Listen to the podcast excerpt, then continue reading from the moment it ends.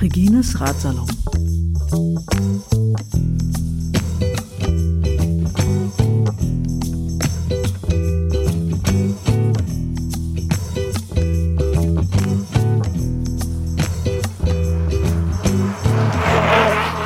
Also ich habe gleich, also ich muss ein bisschen was vorwegschicken. Ich bin zeitlich etwas unter Druck.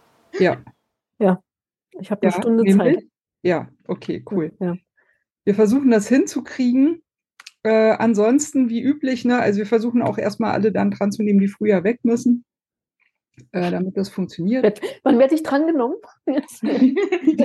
hallo, hallo, ich melde mich hier. Ja. Ich habe es ganz eilig. Ich finde es übrigens jetzt schon viel lustiger, wenn wir uns sehen. Das sollten wir immer machen. Ja. Ja, und ich auch. So, ich, ich mache jetzt einfach mal hier offiziell anfangen und dann legen wir einfach los. Also, schnallt euch an. Ja. Herzlich willkommen zu einem neuen Bericht zum Renngeschehen im Radsalon, heute mit Verstärkung. Ähm, ich hoffe, dass wir in Zukunft äh, nicht mehr nur zu dritt sind, sondern zu viert bleiben und äh, werde euch gleich dann noch ein unser neues, ähm, unsere neue Renn äh, Expertin vorstellen, die insbesondere auch Expertin ist, was äh, Conny, äh, Caro und mir bisher immer ein bisschen gefehlt hat, äh, für den sogenannten E-Sports, heißt es ja, glaube ich, ne? die Elektrosport, tauchte bisher nicht so oft auf im Radsalon und wenn, äh, dann meistens sehr skeptisch. Insbesondere Conny ist da, glaube ich, eine große Skeptikerin zumindest gewesen. Ich weiß nicht, wie es jetzt aussieht. Das werden wir mal herausfinden. Aber immerhin hatten wir auch schon mal über E-Doping geredet. Ich weiß nicht, Conny, ob du dich noch erinnern kannst. Ja, natürlich kann ich mich da noch dran erinnern. Und äh, ich kann mich auch an die Versuche erinnern, als du mich davon überzeugen wolltest, dass es toll ist. Ähm, hier, was haben wir da gemacht, Regine? Ich habe schon wieder vergessen. Ach, wir, du hast mich doch mal auf dem Rad gesetzt und ich sollte da rumfahren und es gut finden. Du solltest nicht. Ich habe dir angeboten, du kannst mal mein Kickerbike testen. Und wer das, viele, die das jetzt hören, werden neidisch werden. Stimmt's, Lena? Oh ja, oh ja, oh ja. Ne? Also Conny, ne? Vorsicht, Vorsicht. Und ich bin jetzt, bin jetzt nicht mehr nur ich, ne? Wir haben jetzt hier Verstärkung. nee, Ich würde alles gerne äh, vorher und bevor wir äh, äh, Lena auch dann erstmal gebührend vorstellen, gerne ein ähm, kleines Quiz mit euch machen. Wenn ich sowas sage wie It never gets easier, was habt ihr da für eine Assoziation? Make it happen. Okay? It only gets harder. Genau. You, you just become faster. Und ihr wisst wahrscheinlich auch, von wem es ist. Fällt einem natürlich auch sofort ein. Der Mensch, der mit Nachnamen wie eine Zitrone heißt, von Greg LeMond. So, wenn ich sage, ride as fast or as slow as you like, was sind eure Assoziationen? Der alte Merks.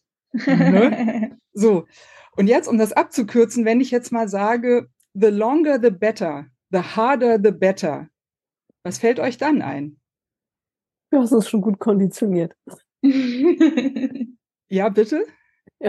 Na, das war, ich habe das vorhin verwechselt. Jetzt wäre der Annemieke Part dran. Genau. Stimmt's? So. Ja. Und das komplette Zitat heißt, the longer the better, the harder the better, I have to embrace the scary thing. Everything that's hard and that's scary and that's shit, it's good for me. Und come on, Leute, ich meine, wie badass ist bitte dieses Zitat von Annemiek van Fleute? Ich finde das großartig und habe mir das auf meinen Garmin als äh, Startscreen-Text gemacht. Und wenn ich immer finde, dass es viel zu wenig Radsport-Zitate gibt von Frauen, habe ich mir mal den Spaß gemacht und auf meinem Mastodon rumgefragt, sag mal Leute, who the fuck ist eigentlich Eddie? Was für Eddie? Wer war das nochmal? Und ich habe lustige Antworten bekommen, die wollte ich euch jetzt nicht vorenthalten. Es sind nicht viele, keine Angst. Eine Antwort war, ist ein belgischer Schokolatier, Erfinder der Schokowaffel. Und die zweite Antwort war, erfolgloser flämischer Sänger, der flandrischen Chanson sang, aber dieses Kauderwelsch wollte niemand hören. Bescheid. Who the fuck is Eddie? Ja, kleines Spiel für den Anfang und natürlich, weil wir ja auch äh, beim Radsport zwar immer über die Rennen und die Profis reden, aber selbstverständlich nur über die Frauenprofis und nur über die Frauenrennen, dachte ich, das wäre mal eine nette Einleitung. Ähm, natürlich wie immer verbunden mit der Aufforderung, falls ihr noch weitere gute Radsportzitate kennt von Radsportlerinnen oder Frauen oder sagen wir mal nicht cis-Männer, die dem Radsport sehr nahe stehen, um das gleich mal aufzuweiten in intersektionalen Genderfeminismus, dann äh, meldet euch gerne. Ähm, wir sind neugierig und wir haben natürlich auch Lust, diese Zitate entsprechend zu verbreiten. So, kleines ähm, Spiel zum Aufwärmen am Anfang. Jetzt erstmal zu unserem neuen Gast. Herzlich willkommen im Ratsalon Lena. Ja, hallo, vielen Dank für die Einladung. Ich freue mich außerordentlich, dich dabei zu haben, auch wenn zu viert die Terminabsprachen noch schwieriger werden. Aber das ist, glaube ich, in dem Fall eine sehr lohnende Sache, die wir da auf uns genommen haben. Ich, wenn ich mich recht entsinne, haben wir uns über Twitter kennengelernt, weil du dich mal für die Radsalon-Postkarte gemeldet hattest. Ja, ich glaube, während der Tour de France der Frauen. Also da habe ich unsere erste Interaktion in Erinnerung, weil du wolltest irgendwie Audiobeiträge für diesen Podcast haben und ich habe es irgendwie viel zu spät gesehen oder wieder viel zu spät verpasst oder keine Ahnung und hatte dich dann gefragt, ob es noch aktuell ist und da war es in der Tat nicht mehr aktuell. Stimmt, da hatten wir, äh, äh, Conny, Caro und ich, den Tour de France Femme äh, Recap dann irgendwann aufgenommen gehabt. Ja, jedenfalls, also die Radsalon-Postkarte hast du bekommen und ich habe dann irgendwie geguckt, hm, wer ist denn das eigentlich überhaupt? Und habe dann gemerkt, boah, fuck, das ist ja, du bist ja in einer komplett anderen Szene unterwegs. Ich kannte die alle noch nicht vorher. Und, äh, und du warst auch total in, ja, hier ist jetzt wieder so ein E-Sports-Rennen und ja, was fahre ich denn jetzt mit und, hm, und da mache ich ne, ne, ne und da machen wir wieder. Und ich habe das gelesen und ich habe nichts verstanden. Und dann dachte ich irgendwie, oh mein Gott, hier ist mir irgendwie echt so richtig grob was entgangen. Und umso glücklicher bin ich jetzt, dass wir dich hier an Bord haben können. Ähm, als, ja, ich würde mal sagen, auf jeden Fall Expertin für die E-Sports. Also ich glaube, da hat keine von uns irgendwie mehr Wissen und Überblick als du. Und du podcastest auch in, und bist auch öfter mal zu Gast hier und da. Erzähl mal ein bisschen, was so deine Aktivitäten sind. Ähm, genau, also ich habe äh, mit ein paar Freundinnen einen Podcast, äh, FKW, Full Kid Wankers Podcast. Der Name ist auch Programm. Also von uns war jetzt keiner irgendwie in einer nennenswerten Art erfolgreich auf dem Rad. Und deswegen haben wir uns gedacht, äh, das kann man auch direkt vorne ranstellen. Und wir quatschen dann relativ frei und fröhlich gemeinsam äh, über Radrennen. Also grundsätzlich beides, aber auf dem Guckverhalten der Leute ist dann doch irgendwie eher mehr Männerradsport als Frauenradsport dabei. Aber äh, normalerweise versuchen wir auch schon beides zu, zu covern und besonders die großen Rennen auch der Frauen zu covern. Die älter ist uns leider entgangen, aber in den letzten Wochen haben wir es irgendwie eh terminabsprachlich nicht mehr so gut hinbekommen, irgendwie was zu machen. Aber naja, genau. Ähm, ja, Früher war ich in einem englischen Podcast tatsächlich tätig. Das war mein erster Podcast, weil irgendwie war ich ursprünglich in der deutschen Bubble auch gar nicht so groß drin. Ich sage jetzt schon wieder deutsche Bubble, dabei gibt's ja verschiedene deutsche Twitter-Bubblen und so weiter. Und ähm, das hat sich dann, ich bin, ich bin da so wie Regine so ein bisschen irgendwann draufgestoßen, aber so zwei Jahre früher, als das alles auch noch irgendwie viel kleiner war. Das war gefühlt mal so, so 20, 30 Leute, die, äh, die, die, die das waren. Und irgendwie sind das mittlerweile absurd viele Leute geworden und das ist in den Jahren irgendwie auch verrückt, äh, verrückt gewachsen. Ja, und ab und an schreibe ich auch ähm, über Radsport, Männerradsport, Frauenradsport, je nachdem, wie ich Zeit habe und äh, was mich gerade inspiriert. Und ähm, aber bisher auch auf Englisch und nicht auf Deutsch. Ich habe auf Twitter irgendwie mitbekommen, du machst irgendwie eine Giro-Begleitung. Kann das sein? Habe ich es irgendwie falsch verstanden oder wie? Äh, genau. Also ähm, Katie Madwick, Madwick, ich glaube, was muss ich mal fragen, wie ihr Nachname ausgesprochen wird. Ich habe bisher immer nur Katie genannt.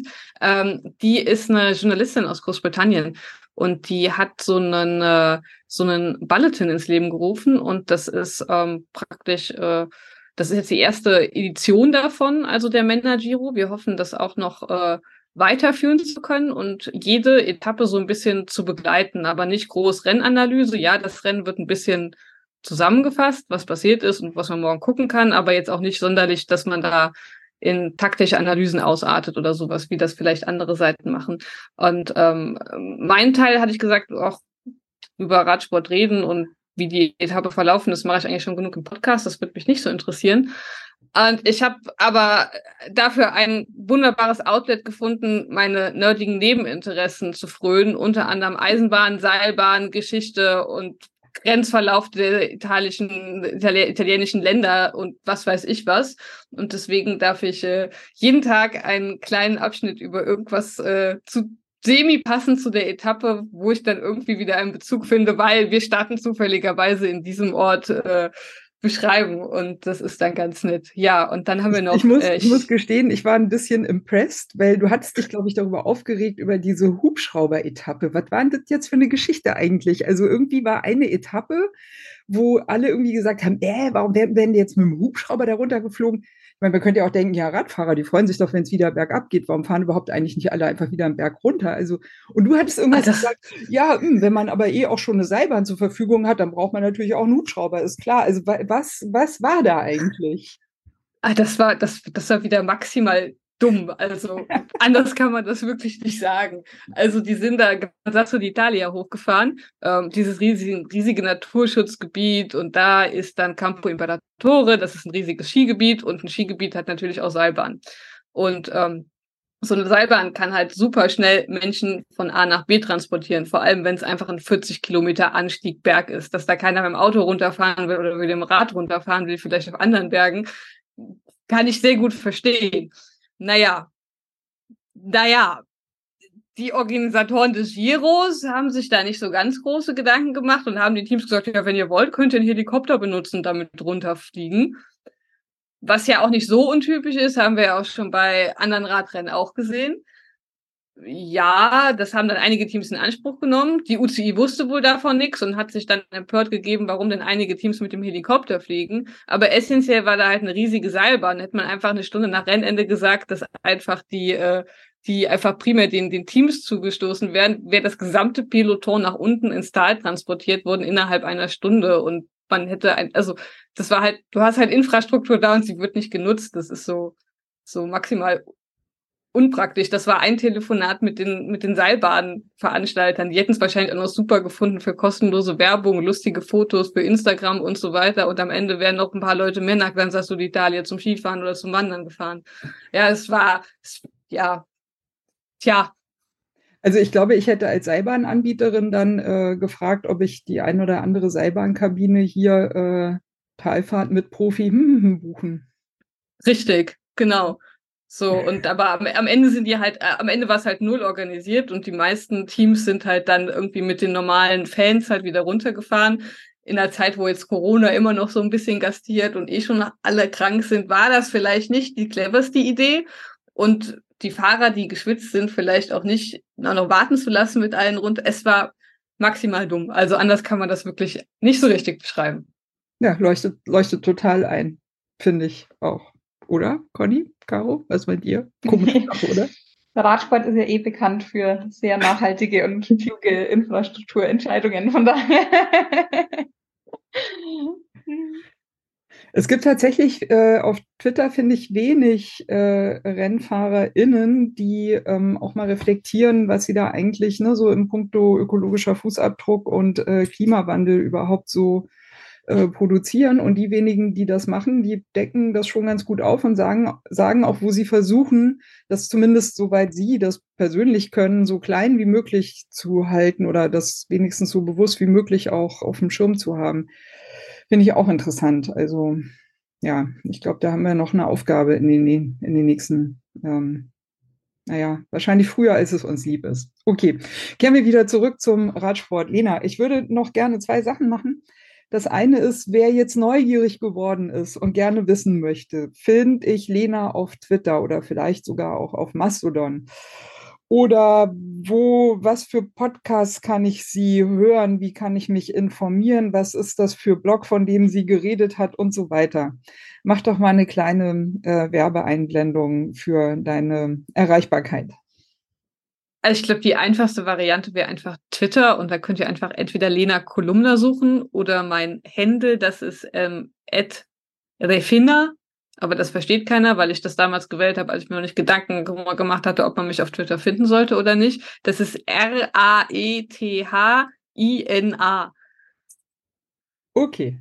Ja, wer, wer, wem es jetzt irgendwie zu schnell war oder zu unerwartet, der kann ja zu, Pause und zurückspulen. Ne? Ist ja ein Podcast und die Leute sind ja medienkompetent. Denke, da kann man das mitkriegen. Und da hast du alles eigentlich über dich angegeben. Ich würde dich dann auch äh, nochmal im Ratsalon als Mitwirkende aufnehmen und dich bitten, mir im Anschluss nochmal ähm, alle deine relevanten Links whatsoever zukommen zu lassen.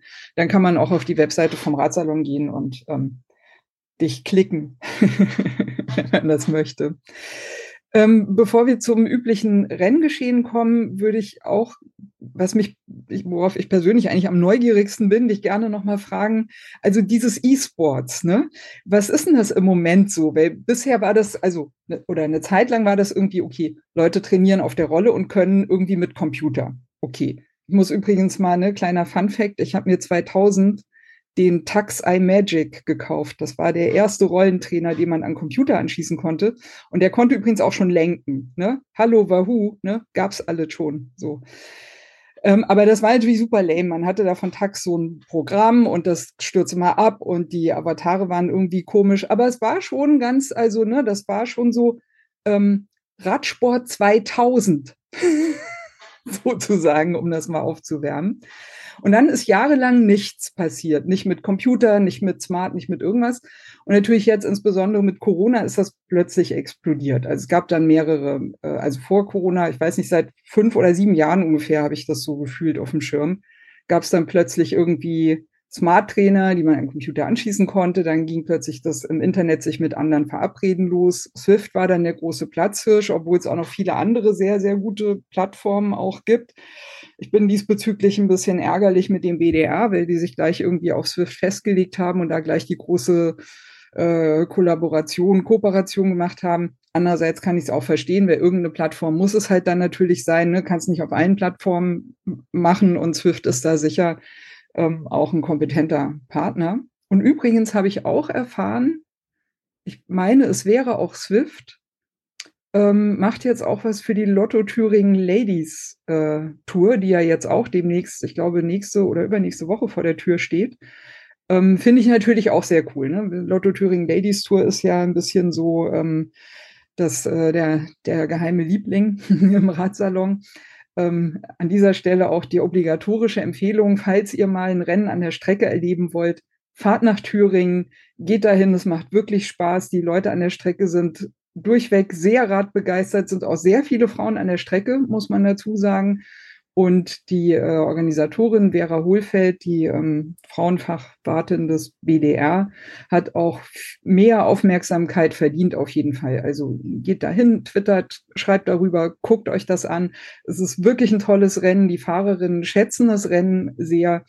Ähm, also in Real-Life-Rennerlebnis Lotto Thüringen Ladies Tour ähm, Jackpot. Und man kann in der Gegend sehr, sehr schön Fahrrad fahren. Also nehmt euer Rennrad mit, geht Fahrrad fahren, redet nicht nur drüber. Oder fahrt halt Fahrrad auf der Rolle, um wieder zurückzukommen.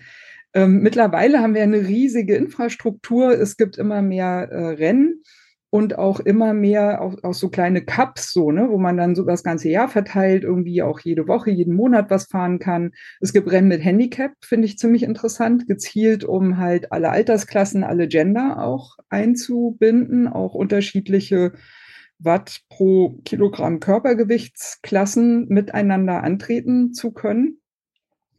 Ich muss gestehen, ich blicke nicht mehr durch. Lena, deswegen bin ich froh, dass du da bist. Kannst du uns da ein bisschen das Feld erhellen? Was kann ich denn heutzutage mit meiner Rolle eigentlich machen, wenn ich will? Also ich muss dazu sagen, dass ich selber auch nur Swift kenne und nutze.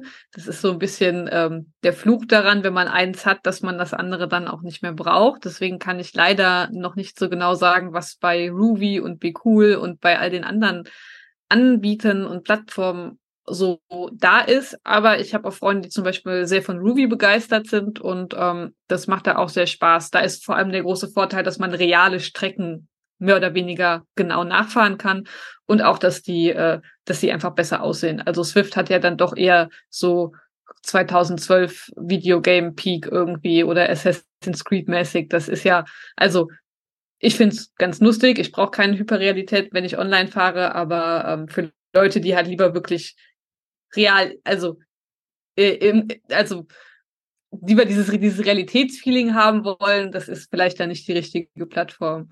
Genau. Ich bin auch ein, eine late Ad Adopterin gewesen tatsächlich davon. Äh, ich habe da noch nicht mal wirklich irgendwie Corona dazu gemacht, auch weil ich mir einfach das nicht leisten konnte, was es dafür brauchte, um damit richtig viel Spaß zu haben, muss man dazu sagen, weil der Einstieg irgendwie sehr teuer ist. So, also idealerweise hat man da zum Beispiel so eine smarte Rolle. Das geht natürlich auch mit anderen Dingen, aber dann geht man immer, also meiner Meinung nach so einen Kompromiss ein, wo dann irgendwas, irgendwas darunter leidet. Ich habe zum Beispiel einen, äh, mein Freund, ein Podcast-Kollege, und ähm, der ist halt 1,90 Meter groß und ähm, der hat halt so eine halbsmarte Rolle. Und wenn der wirklich mal beim Sprint antritt und wir gegeneinander sprinten, springe ich ihm trotzdem weg, weil das einfach nur bis, keine Ahnung, 400 Watt geht und dann, ja, Pech gehabt. Also das ist halt, und, und die smarten Rollen, die sind halt wirklich, die sind halt wirklich immer noch teuer. Also es ist hier mittlerweile schon ein bisschen runtergegangen, aber es ist halt auch immer noch teuer und das ist so ein bisschen das, das schadet daran. So diese finanzielle Accessibility ist halt nicht da. Wenn ich da kurz einhaken darf, also ich habe mir vor ein paar Jahren das, äh, den, äh, hieß der Tax Neo gekauft, erste Generation, und der hat damals noch 1200 Euro gekostet. Also ja, ne, wir reden da wirklich äh, über Geld. Ähm, es gibt mittlerweile den Tax Neo 2 und seit es den gibt, bin ich halt meinen Tax Neo 1 also fast nicht mehr losgeworden. Ne? Ich musste den wirklich anpreisen wie, äh, weiß nicht, Sauerbrot, sagt man, glaube ich.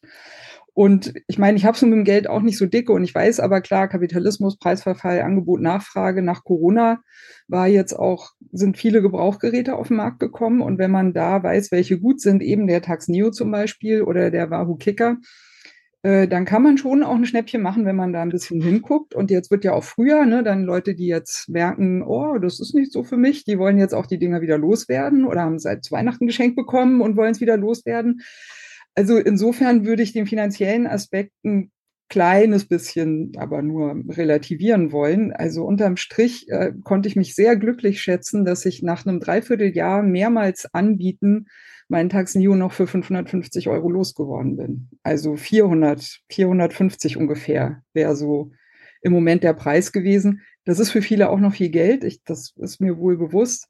Aber ich denke, da kommt man schon in, in einen Bereich, wo man sagen kann, okay, das, wenn man es unbedingt will, kann man es, glaube ich, hinkriegen. Und wenn man so ein Ding dann hat, gerade wenn es der Tax Neo oder der Wahoo Kicker ist oder ein ähnliches Gerät mit Freilauf auch, dann ist man sehr lange sehr glücklich damit. Also die Dinger halten wirklich unglaublich gut.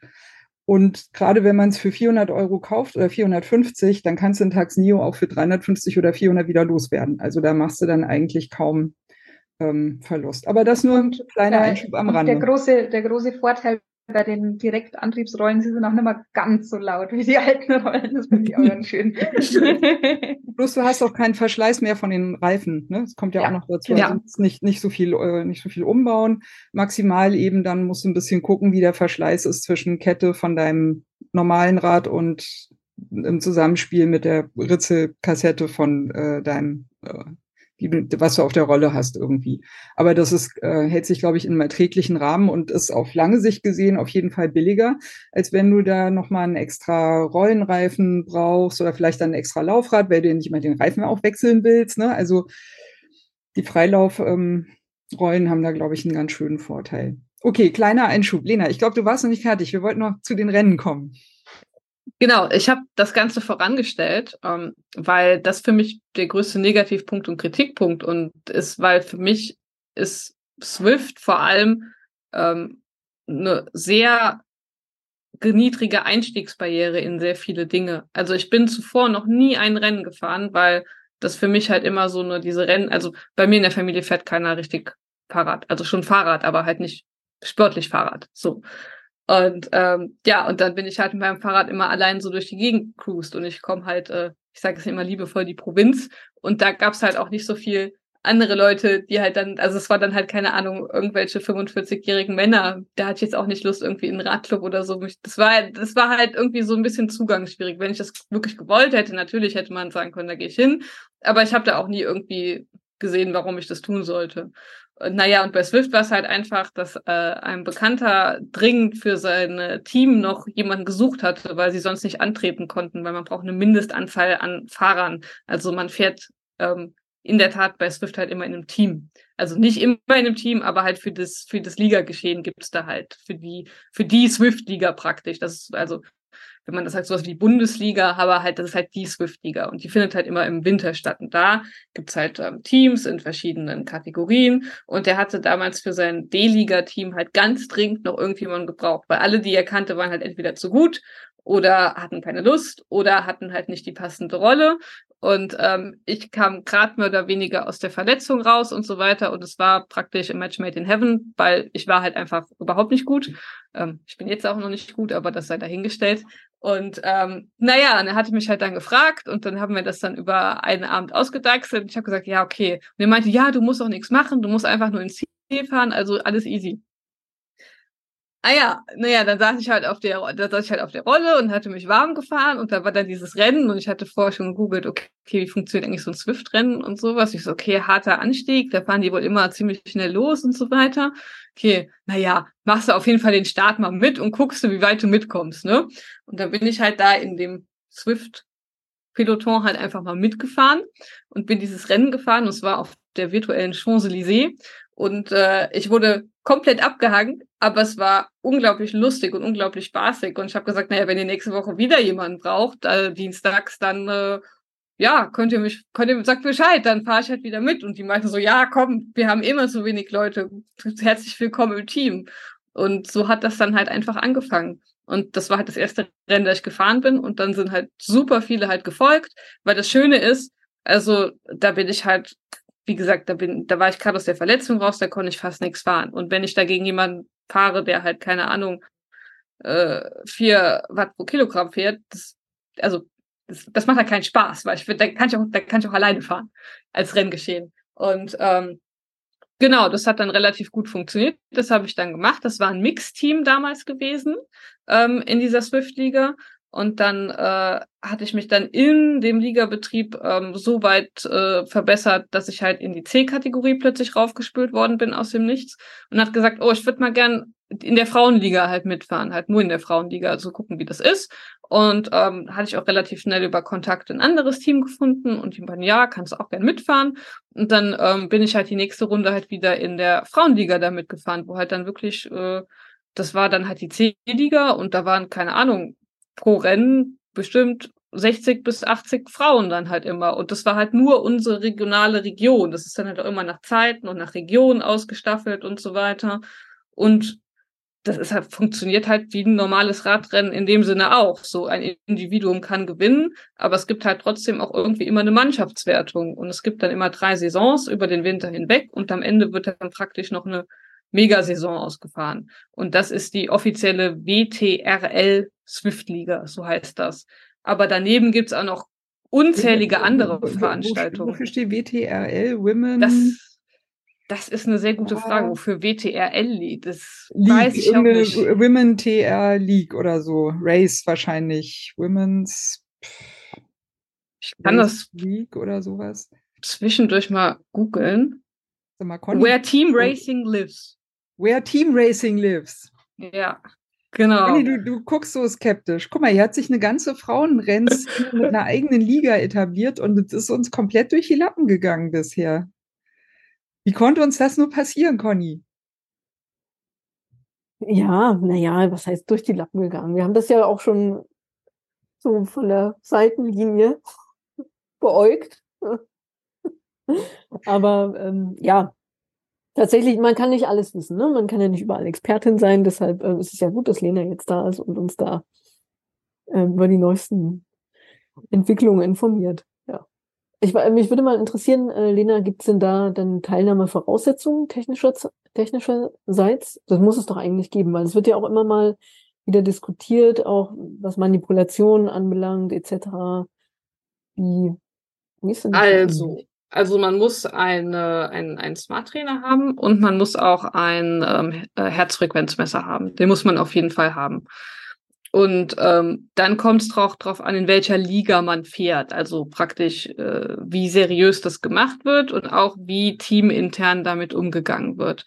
Ähm, also wenn man praktisch in der A-Liga fährt, das ist halt die höchste Liga, beziehungsweise sogar A+, das ist halt dann praktisch die Semi-Profi-Profi-Liga in der Variante, äh, dann ist man in dem Team, in dem ich war, tatsächlich dazu verpflichtet, beispielsweise morgens vor oder halt Tag an, an, an einem Renntag auch ein, äh, ein im Team intern halt an eine bestimmte Person halt, die halt praktisch die Person ist, die darauf, die dafür gewählt worden ist, aufzupassen, zum Beispiel ein Foto vom Gewicht zu, zu posten, weil die einfachste Art auf Swift zu zu, zu dopen, ist halt einfach das Gewicht falsch anzugeben. Und in den niedrigen Ligen gibt's das auch relativ häufig. Also da wird dann halt nicht drüber gesprochen, aber wenn halt eine bestimmte Person, also es gibt da schon Vermutungen, wo man sich, wo man, wo man da denkt und guckt sich die Ergebnisse an und guckt dann, wie lange diese Ergebnisse gefahren worden sind und denkt sich dann, hm, okay, finde ich jetzt interessant, aber wenn du es wirklich so nötig hast, in der D-Liga was zu gewinnen, dass du vielleicht da irgendwie dein Gewicht oder sowas manipulierst, das, äh, das muss, das, das, das, das muss man dann auch mit sich selber ausmachen, sage ich dann so. Ähm, dann in den äh, höheren Ligen muss man auch ähm, die äh, eine ne doppelte eine doppelte Wattangabe haben, also sowohl die vom Smart Trainer, aber auch praktisch nochmal hier zum Beispiel so smarte Pedale oder sowas, dass man halt äh, rekalibrieren kann, also doppelt nachvollziehen kann, wie viel Watt getreten worden sind. Dass daneben immer noch, wer will, tüfteln kann zu manipulieren, das will ich gar nicht, also das will ich gar nicht ausschließen. Also realistischerweise meiner Meinung nach bei diesen E-World Championships müssten eigentlich alle von der UCI aufgestellten Räder meiner Meinung nach fahren müssen irgendwie im selben Raum oder vielleicht halt von äh, von den Föderationen halt gestellte Räder, dass man da eine Vergleichbarkeit hat, äh, dass man da weiß, dass da nicht irgendwie am privaten Rad rumgedoktert werden muss, weil wer wer wer wer fiese Gedanken hat, findet auch leider häufig Wege, diese umzusetzen.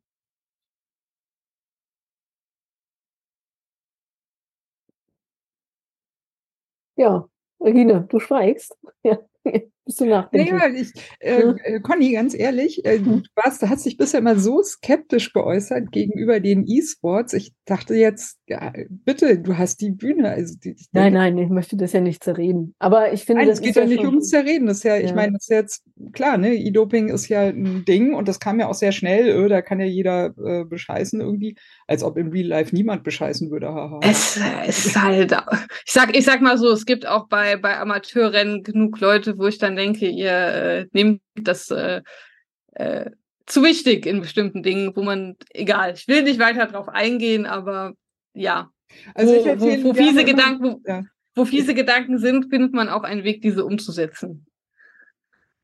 Äh, ich erzähle ja auch immer wieder gerne die Geschichte, wo ich war heillos entsetzt, als ich bei einer wirklich popligen RTF in, da gibt's ja dann immer noch so einen Raum, wo dann noch irgendjemand ähm, ähm, Kuchen gebacken hat und Kaffee, ne, vom örtlich so.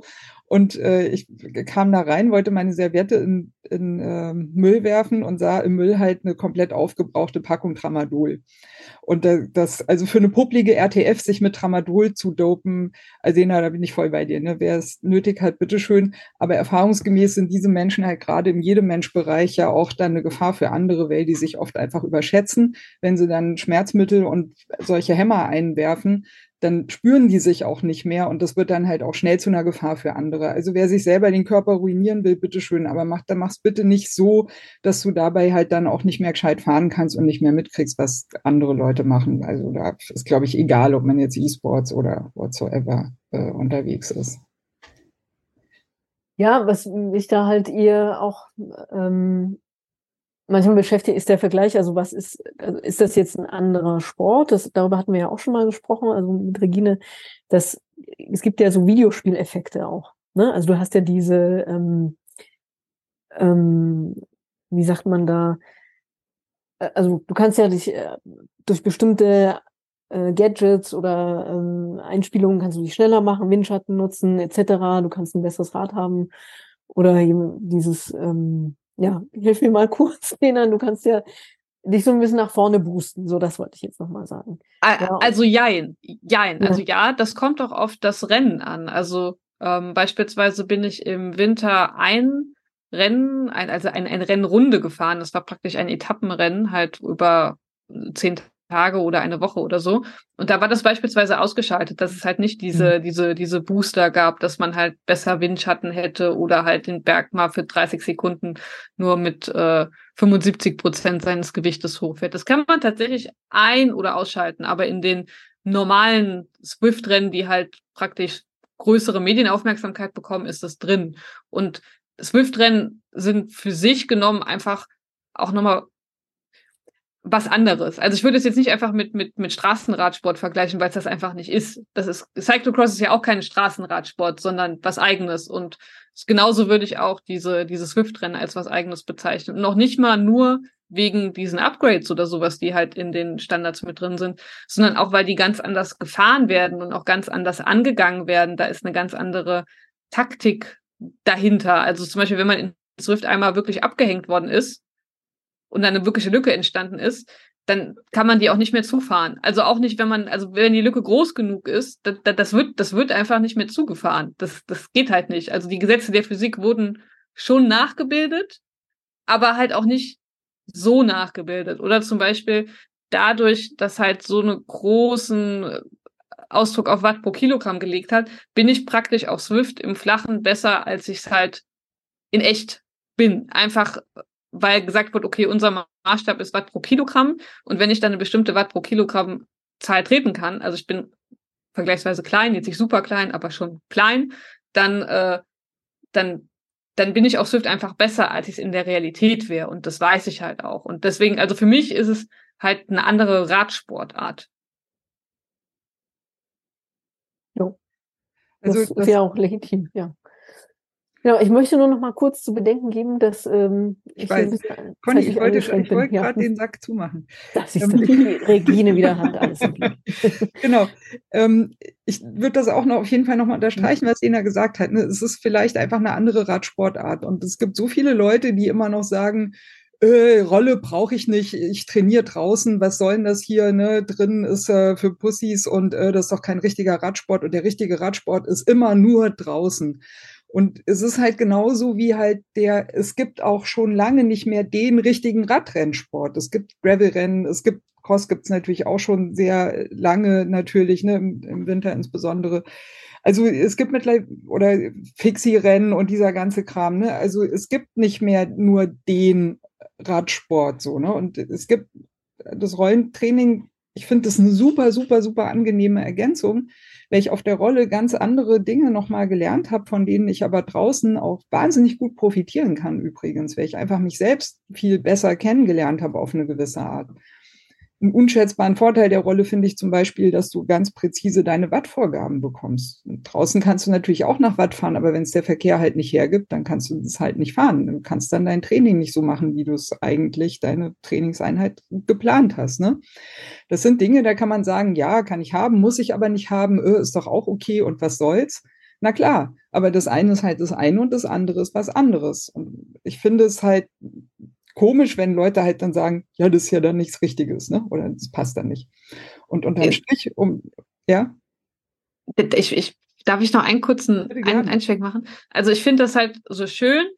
Also ich habe halt dieses, ich habe halt dieses Rad bei mir stehen. Also ich, also wie gesagt, ich hatte halt eine Verletzung und die plagt mich immer noch und da kann ich halt relativ gut auf der Rolle trainieren, weil ich halt genau einstellen kann, das Training. Und draußen kenne ich mich, da bin ich nicht diszipliniert gezuckt, das durchzuziehen, was ich machen wollte. Und das steht halt bei mir mittlerweile fest aufgebaut. Und ich habe halt zum Beispiel, also zum Beispiel meine Mama, die wird sich im Leben noch nie auf ein Rennrad gesetzt und hat nie die Ambition, das draußen ansatzweise zu tun. Die hat sich da halt schon mal draufgesetzt. Oder eine Freundin von mir, die das halt dann gesehen hat, das ist ja lustig. Und also so eine Art, die fangen jetzt nicht unbedingt sofort mit dem Rennradfahren an. Aber ich merke halt zum Beispiel, vorher hatten halt vor allem meine Freundin oder meine weiblichen Bekannte, Rennradfahren nie interessiert, also, also wirklich nie. Ich habe erst durch Twitter irgendwie andere Frauen gefunden, die das auch machen, so traurig das irgendwie auch ist. Ähm, und ja, und die, die haben das halt, die haben das halt dann gesehen und dann ist es halt so, so da und dann kann man das ja mal ausprobieren. Und das ist eines der Dinge, die ich halt total schön finde tatsächlich. Also ich habe auch schon zwei Leute aufs Rennrad gebracht dadurch, damit die halt dann erstmal gucken konnten, ne? ist die ist das was für mich überhaupt auf so einem Rad zu sitzen, zu treten, wie fühlt sich das an und so weiter. Und für mich persönlich kommt übrigens dazu, ich habe in Teilen wirklich so horrormäßige Verkehrserfahrungen gemacht, wo ich teilweise wirklich monatelang gebraucht habe, bis ich wieder Fahrrad fahren konnte, also frei Fahrrad fahren konnte, ohne Angst. Und ich bin wahnsinnig froh, dass wenn ich denke, ich würde gerne mal wieder einfach Rennrad fahren, trainieren, und ich dann denke, oh, aber ich habe heute, bin ich zu dünn heute, ich kann heute mit dem Verkehr nicht klarkommen. Dann kann ich mich einfach auf meine Rolle setzen, habe trotzdem mein Training und habe meine Einheiten und kann einfach für mich was tun. Und das finde ich auch nochmal einen nicht ganz unwichtigen Aspekt in der ganzen Sache. Okay, ich, Conny, ich hatte dir versprochen, ich mache den Sack zu. Äh, noch einmal Frage in die Runde. Gibt es noch irgendwie Anmerkungen, Topics zu äh, E-Sports, Rolle, irgendwas, bevor wir ähm, gleich zum nächsten Themenbereich weiterwandern? Wir sehen uns heute mal ausnahmsweise. Äh, Conny hat uns ein äh, Zoom zur Verfügung gestellt. Das ist großartig. Ich kann so in die Runde fragen und kann euch sehen. Und der Radsalon ist ja eigentlich per se auch eher face-to-face -face als äh, virtuell. Äh, so gesehen, also Icke heute aus Köln. Ich habe mir gerade meine Startnummer geholt für rund um Köln äh, morgen. Äh, Conny aus äh, Potsdam, glaube ich, ne? Genau. Äh, Caro aus äh, Out of Rosenheim. Genau. Genau. Ganz weit im Süden. Und Lena, du bist irgendwo in der Nähe von Koblenz zu Hause, glaube ich, ne? Aber, genau, genau. Ja. Genau, also ja, äh, schöne Runde, freut mich sehr. So, Conny, du bist ungeduldig, äh, du willst loslegen, weil du nicht mehr so viel Zeit hast. Dein Bericht zum Renngeschehen, bitte. Naja, also Moment mal, da muss ich jetzt mal voranstellen, so einen Bericht habe ich jetzt nicht äh, aufgeschrieben. Ja, wir sprechen ja sonst immer dialogisch darüber und das würde ich auch gerne so beibehalten. Aber ja, wir haben ja. Wir sind jetzt, jetzt quadrologisch, Conny. Wir sind ein Quartett, ja. Ja. ja. Ähm, naja, also wir sind ja jetzt, wir sprechen hier ähm, quasi Mitte, Ende Mai. Und da war ja davor die Frühjahrsklassiker-Saison und jetzt sind wir eigentlich schon in der Saison der Etappenfahrten drin. Und bei den Frühjahrsklassikern ähm, gab es ja sicherlich einiges, was man so beobachten konnte unter anderem die Dominanz von SD Works, die sich ja jetzt aber auch durch die Rundfahrten weiter durchzieht. Ähm, aber ich fand es jetzt mal so einen kleinen, wirklich groben Rundumschlag zu machen, ganz interessant, wie sich eigentlich die Rennen entwickelt haben, also auch vor allen Dingen die Renntaktiken der Teams gegenüber dieser Stärke von SD Works. Und ähm, da hatten wir eigentlich so eine, ähm, würde ich fast sagen, eine wellenartige Bewegung, weil ähm, am Anfang, die Saison ging ja los mit Strade Bianche, war das ja ähm, noch ein Rennen, wo, wo es ja auch äh, einige Kontroversen gab, aber wo ich sagen würde, das war noch, also auch von verschiedenen Teams taktisch geprägt. Dann kam so die Saison mit Flandern, ähm, wo ich das Gefühl hatte, die meisten Teams sind ziemlich hilflos und ähm, wissen gar nicht, wie sie, also sind eigentlich total passiv und lassen quasi SD Works alles gewinnen. Und dann hatte man so mit äh, Paris-Roubaix und ähm, dann auch mit den Ardennen-Klassikern, obwohl die auch wieder natürlich äh, die Demi Vollering-Festspiele waren. Ähm, aber das Gefühl, dass zumindest Bewegung im Peloton war, im Sinne von, wir müssen aktiver fahren, wir müssen uns taktisch also auch darauf vorbereiten, SD Works irgendwie in eine schwierige Lage zu bringen.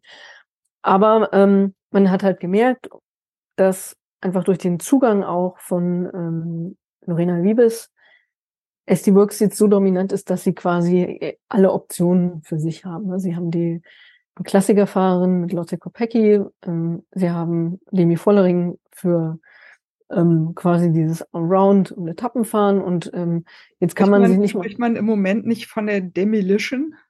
Demolition, genau, ja. Das stimmt. Das taucht da auch schon auf. Aber ja, ähm, aber sie haben jetzt eben auch noch diese Sprint-Option, die ja früher nicht so bestanden hat. Ähm, da konnte man zumindest noch als Team sich so ein bisschen drauf einstellen, wenn man ST-Box in den Massensprint zieht, dann ist dann nicht gleich die, äh, der Sieg garantiert. Und jetzt ist eben dadurch, dass irgendwie Liebes da ist, da auch nochmal eine Option weg. Hat die Ja. nicht äh, gestern auf der Vuelta a Burgos äh, sich einen ordentlichen Rempler äh, geleistet? Habt ihr das mitbekommen? Ja, aber das ist ja sehr diskutiert. Das ist eigentlich, also wenn man sich das Video anguckt von dieser Sprintankunft, das ging ja um diese, diesen Zusammenstoß mit Chloe Deigert. Ähm, Der Zusammenstoß ist. Äh, Naja, aber es sieht, also es, es sieht eigentlich eher aus wie ein Ausweichmanöver. Ich finde die Relegation nicht gerechtfertigt. Echt, ich finde die genau richtig. Also, weil sie hätte ja auch äh, nach rechts ausweichen können, da war massig Platz. Und sie ist schon äh, in Chloe Deigert also rein, reingefahren. Sie rutscht ja so ein bisschen weg. Ja. Äh, Ja, aber sie hat schon auch mit dem Ellbogen so vorher sich da noch ein bisschen Platz äh, verschafft. Und das finde ich schon. Also sie hätte auch zur anderen Seite rausgekonnt. Und da hätte sie es wahrscheinlich sogar noch einfacher gehabt auch. Also sie wäre schneller gewesen, weil sie hätte halt nicht in Chloe Deigert reinfahren müssen. So, ne? Ich meine, Chloe Deigert hat sich hervorragend gehalten. Ne? Ich fand auch, dass sie sehr sportlich damit äh, umgegangen ist im Großen und Ganzen. Aber ja, kann man natürlich äh, unterschiedlich sehen. Genau, kann man diskutieren. Und jetzt sind wir ja gleich wieder in so Mikrodiskussionen drin. Wir wollten erst einmal das große Bild zeichnen. Ich weiß nicht, vielleicht, äh, mich würde interessieren, was war denn für euch das beste Frühjahrsklassikerin? Ich bin immer ganz großer Paris-Roubaix-Fan einfach. Also vor allem, weil auch die erste Ausgabe vom Frauenrennen einfach so cool war. Deswegen habe ich auch wirklich versucht, alles zu tun, damit ich auch die, die Ausgabe wieder sehe. Ähm, weil ich habe echt leider, das muss ich zu meiner Schande gestehen, echt äh, gar nicht mal so richtig viel gesehen, das, das früher. Äh, weder Männer als, als Frauenrennen, aber ähm, Paris-Roubaix habe ich auf jeden Fall versucht, dass ich, dass ich möglichst viel mitbekomme und ähm, da fand ich schon äh, die Finalphase ziemlich crazy und, und cool, äh, auch mit der, mit der Gewinnerin. Also das war eindeutig mein, mein Favorite, was ich so mitbekommen habe. Strade. Also, ich bin eh Strade Bianca-Fan und ich liebe auch immer Strade. Und im ersten Moment fand ich das diesjährige Strade der Frauen gar nicht so cool wie letztes Jahr, weil letztes Jahr war es halt einfach so mega krass und und davor das Männerrennen, das hatte ich auch geguckt und das war dieses Jahr auch so krass. Und dann im ersten Moment war das so, ach, das war ja gar nicht so krass. Aber dann habe ich darauf zurückgeblickt und am, im Nachhinein finde ich es doch einfach ein super verrücktes und spannendes Rennen und wie es dann am Ende ausgegangen ist. Das war ja vor allem am Schluss dann eh nochmal, äh, das Drama an der Ziellinie war ja dann auch noch das, was im Rückblick Ja. dann auch noch ganz cool war. Und, und, dann, und, dann, und dann zwischendurch das Pferd. Also, also, also, dass ich Demi da, also wirklich, ich hätte mir da dreimal in die Hose gemacht. Also wirklich. Setz, setz uns noch mal im Bild, ins Bild, was äh, ein Pferd hat sich losgerissen, ist, glaube ich, irgendwie mit, mitgeraced. Ne? Die dachte irgendwie plötzlich so, ja, yeah, großer Galopp geht los. Ich, äh, ja, war, war auch nicht ungefährlich, glaube ich. Ne? Also es wäre irritierend auch, ne? weil so ein Pferd da macht da plötzlich mit, äh, mit dem Fahrrad. Äh, Genau, Demi hatte sich so schon so ein bisschen äh, losgelöst, also war, war alleine der Verfolgung unterwegs. Und ähm, dann fährt sie halt so einen kleinen, um so eine Kurve und es ging auch, glaube ich, noch so leicht bergab und plötzlich ist da halt einfach so ein, so ein Pferd. So, also mitten, mittendrin so ein Pferd. Und das Pferd hat sich erschreckt und Demi hat sich erschreckt. Also man hört sie da auch ganz laut schreien in der Übertragung. Und ähm, ja, und dann sind die plötzlich so irgendwie gemeinsam oder weniger ein bisschen gefahren und dann irgendwie ein, zwei Kurven später ist das Pferd volle Kanne abgerutscht. Da hatte ich schon richtig Angst um das arme Pferd, weil ich hatte da mal irgendwie, also als ich klein war, ähnlichen Unfall gesehen und da ging es dem Pferd leider nicht so gut, aber dem Pferd geht's gut, also alles gut, hat sich nur erschreckt und ähm, ja, und am Ende ging es allen gut und äh, ja, Demi hat gewonnen und, äh, und das konnte Pferd im Nachhinein auch ein noch Witze machen. geworden, oder? Ja, genau, Ja, genau. genau. Alle waren richtig auf Twitter, ja, das Pferd. ah. Wurde ein komplettes Meme und so weiter. Und Demi hat auch irgendwie drei Rennen später oder so, wo sie auch gewonnen hatte. Und da hat, ich glaube, hat, hatte sie da nicht irgendwie so einen Pferdepokal oder sowas bekommen? Oder da hat sie auf jeden Fall nochmal auf das Pferd verwiesen. Das war irgendwie so eine richtige Saga letztlich. Ich habe den Namen schon wieder vergessen, der war auch lustig. Den Namen vom Pferd, ne? Der, Der, der, der Name vom Pferd. Ja, ja, da war irgendwas. Aber es, ja, wir müssen einfach öfter einen Bericht zum Renngeschehen aufnehmen, dann sind wir da noch näher dran und äh, dann äh, passiert uns auch nicht, dass wir dann Dinge vergessen. Conny, das Mikrofon ist deins, bitte. Ja, Regine, ich dachte, du sagst auch noch mal, was du an Rennen gut fandst. Naja, äh, Conny, also ich weiß jetzt nicht, wie lange wir schon den Radsalon ja. machen. Ne? Also ohne dich wird es ja auch den wieder sagen, dass du nichts angeguckt Das kann man, das kann man gar nicht, äh, das kann man gar nicht überbewerten. So, so wichtig ist das. Und du weißt ganz genau, dass ich immer froh bin, wenn wir einen Bericht zum Renngeschehen machen, weil ich dann endlich wieder Bescheid weiß. Ich bin wirklich da einfach nicht so doll drin. Und jedes Mal, wenn ich mir irgendwas angucke oder irgendwas mitkriege, dann denke ich immer, oh, wir müssen mal wieder einen Bericht zum Renngeschehen machen, damit ich wieder hier auf dem Laufenden bin. Also, Conny, der Bericht zum Renngeschehen ist eindeutig deins, bitte. Ja, na gut. Ähm, du hast ja auch immer, ich habe ja immer noch die Hoffnung, dass ich dich eigentlich durch meine Zettel? Wo ist deine Liste? Ich habe, Was ich bin los? elektronisch vorbereitet, natürlich, ja. Ach ja, das kann ja jetzt ich habe, wenn immer so gemeckert wird wegen meinen Zetteln. ja, aber ich habe ja immer noch die Hoffnung gehabt, dass ich dich mal dazu bewegen kann, durch meine spannenden Rennberichte, dass du die Rennen auch anguckst, außer dich da so zu berieseln. Ich gucke schon mehr. Ich ja, gucke schon gut. mehr, damit ich mitreden kann. Ja, na, immerhin. Aber es, das Reich ist ja nie ausreichend für dich. Es nee, immer das stimmt. Wenig. Ich, ja, immer ist immer ich meine Ansprüche, meine Ansprüche. Ja. ja. nee, aber ich will vielleicht auch noch mal ganz kurz sagen, weil die Zeit rennt wirklich davon. Ähm, also für mich war das äh, auch, ich muss da Caro zustimmen, das eigentlich das emotionalste und das äh, beste Rennen Paris-Roubaix, weil einfach so, ich fand das auch ähm, spannend, die, also zu sehen, da kriegen die jetzt noch die, die Ausreißertruppe? Und dann war es ja noch so eine, in Grunde genommen noch so eine verrückte Ausreißertruppe mit so Fahren, also will das jetzt nicht despektierlich sagen, aber es ist so die zweite Reihe, ne? man hätte niemals, hätte man vermutet, dass die überhaupt durchkommen. Und dann gibt es immer diesen acht Sekunden Abstand und fahren sozusagen da in dieses Velodrom rein und ähm, ich fand das auch großartig, wie Alison Jackson da gewonnen hat, wie sie sich gefreut hat und auch überhaupt, also wie sie das Rennen gefahren ist, weil es so gegen alle, sagen wir mal, normalen Renntaktiken ist oder gewesen ist, ne? dass sie, mhm. sie ist sozusagen die ganze Zeit sehr aktiv vorne gefahren, hat dann auch die letzten Kilometer, glaube ich. So viel gearbeitet, ja. ja richtig reingetreten. Du hast das gesehen und, und, normalerweise hätte man, ne, man hätte eigentlich in den, das, in den Fernseher schreiben müssen, hey, du musst Kräfte sparen und du ist noch ein Sprint, aber nee, die hat einfach mit ganzem Herzen und ganzer Kraft dieses Rennen gefahren und dass sie es dann noch gewonnen hat, finde ich, es ist, ja, einfach. Find, sie, hat, sie hat auch einfach einen, einen krassen Fahrstil, finde ich. man, man, erkennt sie auch noch von, von weitem, wenn man sie da durchspuren sieht. Genau. Ja. Also deshalb ist das einfach das Rennen meines Herzens für diesen Frühjahr. Für dieses Frühjahr. Mhm. Ja, und ansonsten, weiß ich nicht, ähm, ja, wir haben ja schon über das Pferd gesprochen. Warte mal, eine Sache müssen wir noch ansprechen, äh, weil wir die Vuelta Femenina ähm, ja auch schon erwähnt haben. Da gab es ja sozusagen die, die P-Stop-Kontroverse. Ihr seid darüber informiert? Das sehe ich ja noch nee, lachenden Gesichtern. Ja, nee, Na, Regina natürlich nicht. Ja, ich höre zum ersten Mal davon. Wie, wie gut, dass es den Ratsalon-Bericht zum Renngeschehen gibt, dann sind wir alle wieder auf einem Stand. Worum geht's? Was ist das? Wie heißt das? P-Stop-Kontroverse. Also, P-Stop. P-Stop, ne? Also da geht es darum, ne? Ah, also, ja, die, Pinkelpause. Jetzt, ja, ja, genau, die Pinkelpausen-Kontroverse. Ähm, die gab es bei der Welter, ich glaube jetzt gar nicht, ich glaube, ich war die fünfte Etappe von den sieben, ne? Müsste es gewesen sein. Ganz sicher bin ich mir auch nicht mehr. Aber jedenfalls ähm, war das so, dass ähm,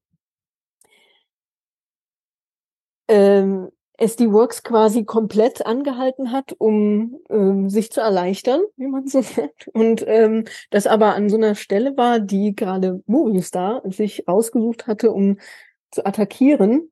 Ähm, und die sind dann quasi losgefahren und während eben die komplette SD Works ähm, Mannschaft zurückgeblieben ist und dann damit beschäftigt war, quasi Damage Control zu betreiben und wieder irgendwie die Nähe ranzufahren, während eben Annemieke da ihre Großattacke fährt.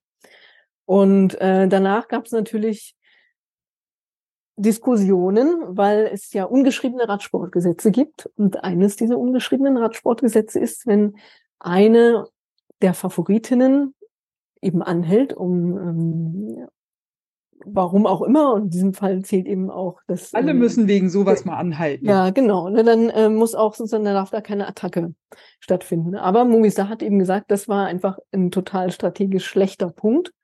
Und wir wollten äh, von da attackieren. Und es hat auch sonst niemand angehalten. So, also mehrheitlich waren es einfach SD Works und dann noch im kompletten Team. Und die haben gesagt, das war einfach dumm und da können wir nicht sozusagen deren Dummheit auch noch belohnen. Weil man kann jetzt, es ist ja eben auch eine dünne Linie, ja, so eine ungespriedenen Radsportgesetze, weil sonst könntest du es ja auch taktisch einsetzen. Ne, wenn man sich mal überlegt, dann muss man ja Favorite, ich Favorite nur an in der richtigen Stelle. Works das ja auch taktisch eingesetzt, das weiß Wir wissen es nicht. Kann ja es sein. ist alles sehr mysteriös. Ja, ja. Es ist alles sehr mysteriös, auch weil die eigentlich sind die Etappen ja bei den Frauen noch nicht so lang, dass man sagen müsste, also es war auch, es war auch eine kurze Etappe. Ich glaube, die waren noch nicht mal 100 Kilometer lang. Also ja, jedenfalls, es ging auf Twitter heiß her, wie man so sagt, mit Anschuldigungen und äh, Begründungen und Erklärungen. Das hat das Ganze nochmal etwas, ähm, wie sagt man, aufgepeppt. Die, also war ja sonst auch, muss ich sagen, wirklich eine, eine tolle Grand Tour Auftakt für die Vuelta. Und also da war ja alles dabei und eben auch noch so eine kleine Debatte. Caroline, Lena, wie habt ihr das wahrgenommen?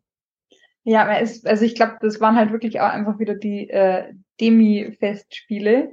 Das, war, also es ist ja wirklich krass, wie stark die einfach schon so lang ist. Es, also man könnte irgendwann sagen, ja gut, es ist die Form dann vielleicht mal rum, jetzt kommt dann vielleicht mal jemand anders noch ran. Aber die ist einfach äh, so stark und auch, ähm, also Anemiek sieht man echt jetzt nicht so viel dieses Jahr. Das finde ich auch ganz spannend, weil irgendwie nach der letzten Saison dachten wir alle, ja gut, letztes Jahr von Anemiek, dann gibt's jetzt äh, nicht so viel Alternativen zu ihr. Von daher ähm, finde ich es cool, dass es äh, nicht so ist. Auf der anderen Seite ist natürlich blöd, dass wieder nur eine ist, die einfach so krass dominant ist. Wobei es natürlich schon noch mehr gibt, aber, aber Demi ist schon heftig dieses Jahr. Ja, schon, aber sie hat, sie hat trotzdem nicht gewonnen. Ne? Also Ja, sie ist ja Zweite geworden. Und ähm, ich fand jetzt auch, also ich finde es spannend, die Realini, die ist ja auch so ein neuer Stern Mhm. am Radsporthimmel. Und ich, klar, äh, ich sehe auch Annemieks äh, oder Annemieke kriegt so Risse, ja, Mhm. aber äh, sie, sie hat, äh, ist noch auf, äh, also ist noch on track äh, für ihren dreifachen äh, Grand Tour Sieg, den sie ja sicherlich anpeilt, aber ähm, ja, Demi ist ähm, eine große Konkurrentin, hat auch sicherlich nochmal enorm zugelegt im Vergleich zum letzten Jahr. Und dann eben jemand wie Realini, wo ich sagen würde, die, die hätte auch das Potenzial, da mit um den Sieg zu fahren. Das wird sicherlich sehr spannend bei der Tour de France und auch beim Giro. Ich weiß gar nicht, den Giro wird wahrscheinlich die Vollering sowieso nicht fahren. Also ich fand auch die, die letzte Bergetappe, ähm, da die, die Bergankunft war richtig cool, so auch zum Gucken. Also Ja. Ähm, da war ich echt ganz froh. Das habe ich so ganz knapp noch geschafft, dass ich dann noch ein bisschen was gesehen habe. Die war richtig cool zum Gucken. Also die, Ja. die ne- Bergetappe, wir sagen dir Bescheid, wenn die nächste Bergetappe ist in der Ja. Richtung. Ja, bitte, ich bin echt zu verpeilt. Aber ich bin immer so glücklich, dass ich mit euch podcasten kann und dann wieder alles mitkriege und meine dummen Fragen stellen kann und ihr mich informiert. Dazu muss ich natürlich auch mal wieder sagen, ne, es gibt natürlich auch immer wieder Rückmeldungen von Menschen, die sagen, ohne den Bericht zum Renngeschehen im Radsalon würden sie von den Frauenrennen halt gar nichts mitkriegen und es auch gar nicht checken. Und insofern denke ich, ist schon ganz gut, dass ich hier immer wieder so die dummen Fragen stelle, weil die haben halt andere dann auch, ne, die uns zuhören. ach, Regine. Ja, Ja. Conny, ich habe auch eine Daseinsberechtigung. Ja, natürlich, natürlich. Aber du musst dich auch nicht in deiner Rolle gefangen fühlen, weißt du? Ach, naja. Ja, gut. Mädels, Conny, ich, Conny, was- ich muss, ich muss gleich los. Ja, ich hab, ich, hab, ich hätte noch ein äh, Ding, um Ja. zuzumachen, da hätte ich dich gerne, wenn es noch geht, noch kurz dabei. Lisa Brennauer, ähm, die ja jetzt irgendwie äh, direkt, äh, leitende, weiß Ja, wie heißt das, Direktorin von der Women's irgendwas in Stuttgart ist. Äh, Caro, du sagst es auch schon zu Recht, irgendwie ist es krass viel unterwegs, auch als Kommentatorin. Conny, können wir da nochmal äh, zwei, zwei Sätze, bevor du gehst? da- ich muss da ja, ich würde jetzt gerne zwei Sätze dazu sagen, aber ich habe das gesehen, dass sie ähm, da irgendeine Botschafterin geworden ist oder Rennorganisatorin. Das stimmt. Sportdirektorin, genau. Ja, aber von, von der, von welcher, von welchem, Grand Prix Stuttgart. okay. Vom Brezel Race. So Genau. heißt es doch, oder?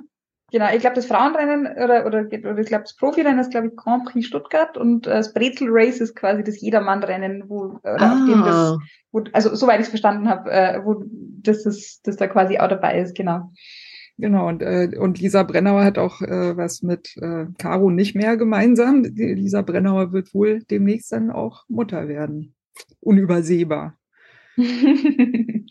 das stimmt. Und äh, eben, ich finde es auch sau cool, dass sie äh, auf Eurosport ganz viel kommentiert. Das finde ich auch sehr, sehr gut, weil äh, also ich finde es, ich vorausgeschickt, ich finde super, dass Eurosport relativ viel äh, Frauenrennen bringt, aber ich finde so die die bisherige Moderat oder Kommentatoren-Kombi sind jetzt nicht ganz meine Favorites. Ähm, also der, der Lichtenberg hat, hat sicher sehr viel äh, Sachverstand und ist ja auch mit der Claudia Lichtenberg, früher Häusler, verheiratet. Also der hat bestimmt ganz viel Ahnung, aber ich, ich kann ihm nicht so richtig lang zuhören. Deswegen bin ich sehr froh, dass die Lisa Brenner da mehr übernimmt.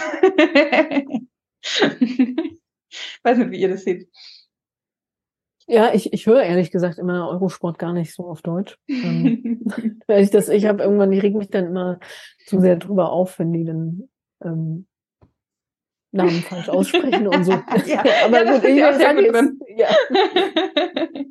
Also um äh, Conny vielleicht auch äh, zu entlassen und aber auch mal für äh, Caro und ähm, Lena auch nochmal gesagt, vielleicht machen wir ja einfach mal ein, ähm, wir gucken Frauenrennen, lassen nebenher Zoom mitlaufen und machen mal quasi so ein, äh, wir kommentieren einfach mal die Rennen. Und dann machen wir das einfach mal für je nachdem ein, zwei, fünf Etappen oder wie viele das sind und versuchen das einfach mal regelmäßig zusammen zu machen und machen dann hinterher so ein äh, bringen dann den Mitschnitt raus, was wir dazu gesagt haben, oder lassen das nebenher irgendwo, jemand kann sich live dazuschalten oder so. Also äh, fände ich super lustig, aber müssen wir mal schauen. Also vielleicht äh, wird das. Vielleicht Tour de France, Projekt. oder? Ja, Ähm, genau. Das wäre cool, äh, ja. Conny hat schon Muss- gewonnen. ich- Conny, ich danke, muss dass du wirklich gehen, ja. genommen hast. Ja, wir machen weiter. gut. Conny, mach's Ja. gut. Vielen Dank. Ciao, ciao. Tschüss. Tschüss. So, wir sind noch zu dritt übrig, sozusagen. Ihr habt es schon gesehen. Ich habe hier schon so eine Flasche Krombacher alkoholfrei in, äh, in äh, die Kamera gehalten. Der Grund ist, das gab es heute zu den Startunterlagen von rund um Köln dazu. Und ähm, ihr ahnte schon, Caro grinst schon. Ähm, Lena, ich hoffe, du weißt es auch schon. Ich würde ganz gerne das typische Radsalon-Ritual, das normalerweise immer am Anfang ist, nämlich äh, Flasche aufmachen, anstoßen. Wir können jetzt natürlich nicht anstoßen, wenn wir nicht beieinander sitzen. Ähm, aber ich mache jedenfalls mal und vielleicht habt ihr auch was prepared und würde mal sagen, ich stoße hier mal mit irgendwas an. Ne? Caro, Prost, Ich bin natürlich extrem professionell vorbereitet und habe natürlich nichts dabei, aber Prost, ihr zwei. mache alkoholfrei, genau. Ähm, Conny hat es ja gerade schon gesagt, ne, Tour de France Femme steht ja auch demnächst wieder an. Wir hatten uns notiert, dass wir vielleicht äh, mal über die Streckenführung sprechen. Wie ähm, habt ihr da irgendwie Ideen dazu oder wollen, wollen wir da was dazu sagen oder Gerne, oder Freuen ich wir würde würd vielleicht oder- nochmal Ja. ganz kurz nochmal zurück zu den, äh, oder in Richtung Frühjahrsklassiker vielleicht ganz kurz. Ja. Weil ich habe, also ich bin ja hier die, die Mama offenbar im Podcast, die einzige. Deswegen ähm, gucke ich natürlich, oder finde ich die Entwicklung gerade ganz spannend, äh, dass immer mehr Fahrerinnen ähm, zum Beispiel auch Babypause nehmen und dann wieder zurückkommen. Das gab es ja früher so gut wie gar nicht, dass Profis nach Schwangerschaften wieder da sind. Deswegen finde ich es umso cooler, dass die Lizzie Deignan nach äh, zweiter Schwangerschaft inzwischen jetzt wieder im Peloton ist. Ähm, und die ist, glaube ich, beim, beim Flash Ballon ist die, ist die wieder in, ins äh, Renngeschehen gestartet und hat, glaube ich, sich auch einiges für die Tour de France schon vorgenommen. Also das soll quasi, glaube ich, der Aufbau zur Tour hin sein. Äh, da bin ich schon sehr gespannt. Ähm, und äh, genau, und was vielleicht auch noch ganz spannend ist, weil die war ja auch letztes Jahr sehr präsent, äh, die Ellen van Dijk. Ähm, es hat auch ihre Schwangerschaft verkündet, äh, möchte auch nächstes Jahr wieder zurückkommen ins Renngeschehen. Also von daher, das wollte ich auch noch mal äh, gesagt haben, weil Ähm, ja, wie gesagt, ich, ich finde es äh, sau krass, was der Körper da leistet und dass man danach wieder auf so ein Niveau zurückkommt, äh, vor allem nach zwei Schwangerschaften, finde ich äh, richtig heftig und das wollte ich auch nochmal herausgestellt haben, ähm, weil ich einfach die Entwicklung auch super cool finde, dass das jetzt inzwischen ein Teil des Profilebens sein kann. Ist ja wirklich noch nicht so lang der Fall einfach. Ich glaube auch, dass der Trainingseffekt, den eine Schwangerschaft auf dem weiblichen Körper haben kann, äh, weithin unterschätzt wird. Mhm und auch noch gar nicht genügend erforscht ist. Kann ja, Forschung ist sowieso, Forschung ist, ja. Find, also, ja, also ich, hm, also ich weiß nicht, ob das der, der so einen wahnsinnigen Trainingseffekt hat. Ich glaube, es ist, ist sehr gut, dass, äh, oder wenn man sportlich aktiv ist, dann ist das schon mal für die Schwangerschaft sehr gut und, und für, für den Verlauf und Geburt und sowas, wenn das alles, wenn man so gesund ist, dass man sich sportlich betätigen kann. Ähm, aber was, was auf jeden Fall, glaube ich, der Fall ist, das mental macht es auch ganz viel mit einem. Also ich weiß nicht, wie es äh, wie es bei anderen ist, aber ich denke mir so, ah ja, was ich jetzt schon alles geschafft habe, den Hügel schaffe ich jetzt auch noch. also, ich versuche das zumindest mental auch ein bisschen zu nutzen. Aber ähm, wie gesagt, ich bin ja da ein ganz kleines Licht auch sportlich, ähm, aber einfach da wieder auf das Profi-Niveau, ja doch, doch, auf das Profi-Niveau wieder zurückzukommen, finde ich schon richtig krass. Ähm, weil ich meine, so die, die gesamte Körpermitte ist ja mal einfach out of uh, everything. da hat man komplett andere Statik zwischendurch mal und so und, und Muskeln und Sehnen und sowas sind ja komplett anders beansprucht. Von daher finde ich das wirklich krass, wer sich da wieder auf, auf dieses Profiniveau zurück ähm, fährt. Weil die anderen haben dieses Handicap ja nicht ähm, und man fährt und, und die Lizzie Degnan gewinnt ja trotzdem nach, also zumindest nach ihrer ersten Schwangerschaft, gewinnt ja trotzdem fröhlich Rennen. Von daher finde ich das richtig cool und möchte das erwähnt haben und gewürdigt haben hier. auf jeden Fall, auf jeden Fall. Ja, nee, finde ich auch, äh, finde ich auch schön und äh, natürlich als äh, Hebammentochter insbesondere mhm. äh, äh finde ich, also freut mich das natürlich auch besonders, weil ich weiß natürlich, äh, wie sehr meine Mutter in den äh, 80er, insbesondere 90er Jahren auch äh, eben gesagt hat, ähm, liebe schwangere Frauen, die ihr zu mir kommt, ähm, Ihr könnt einfach das machen, worauf ihr Lust habt und was ihr machen wollt und was euch gut tut. Und ihr müsst euch nicht von einem Gynäkologen sagen lassen, diese und jene Bewegungen dürft ihr nicht mehr machen oder ihr dürft nicht mehr in die Sauna gehen oder ihr dürft nicht mehr dieses oder ihr dürft nicht mehr jenes. Und ähm, die Frau von meinem späteren äh, Chef im Fahrradladen ist auch bei meiner Mutter Mutter geworden ähm, und war eine der ersten, die dann halt auch einfach Liegerad gefahren ist, weil mhm. es halt einfach besser ging mit dem ja. dickeren. Ja, ich, ich bekomme tatsächlich auch, also weil, weil ich habe ja auch relativ äh, viel, oder was heißt relativ viel, aber ich habe zumindest schon drüber gesprochen, mit Radfahren, Schwangerschaft und mit Kind und so. Und ich habe tatsächlich einige Nachrichten bekommen von angehenden Müttern, denen Sport oder, oder Radfahren verboten worden ist von ihren Frauenärzten und Ärztinnen. Ähm, was ich echt hart fand, weil ich, also ich denke mir, es ist, es ist natürlich kritisch, wenn man jetzt eine total neue Sportart anfängt oder irgendwas total ungewohnt ist, das ist vielleicht jetzt nicht so super. Aber wenn man sowieso schon gewöhnt ist ans, ans Rennradfahren und auch ähm, einfach darauf trainiert ist und der Körper darauf kalibriert ist, sehe ich echt wenig, was da dagegen spricht. Also das ist, glaube ich, eine der schonendsten Sportarten, die man da betreiben kann.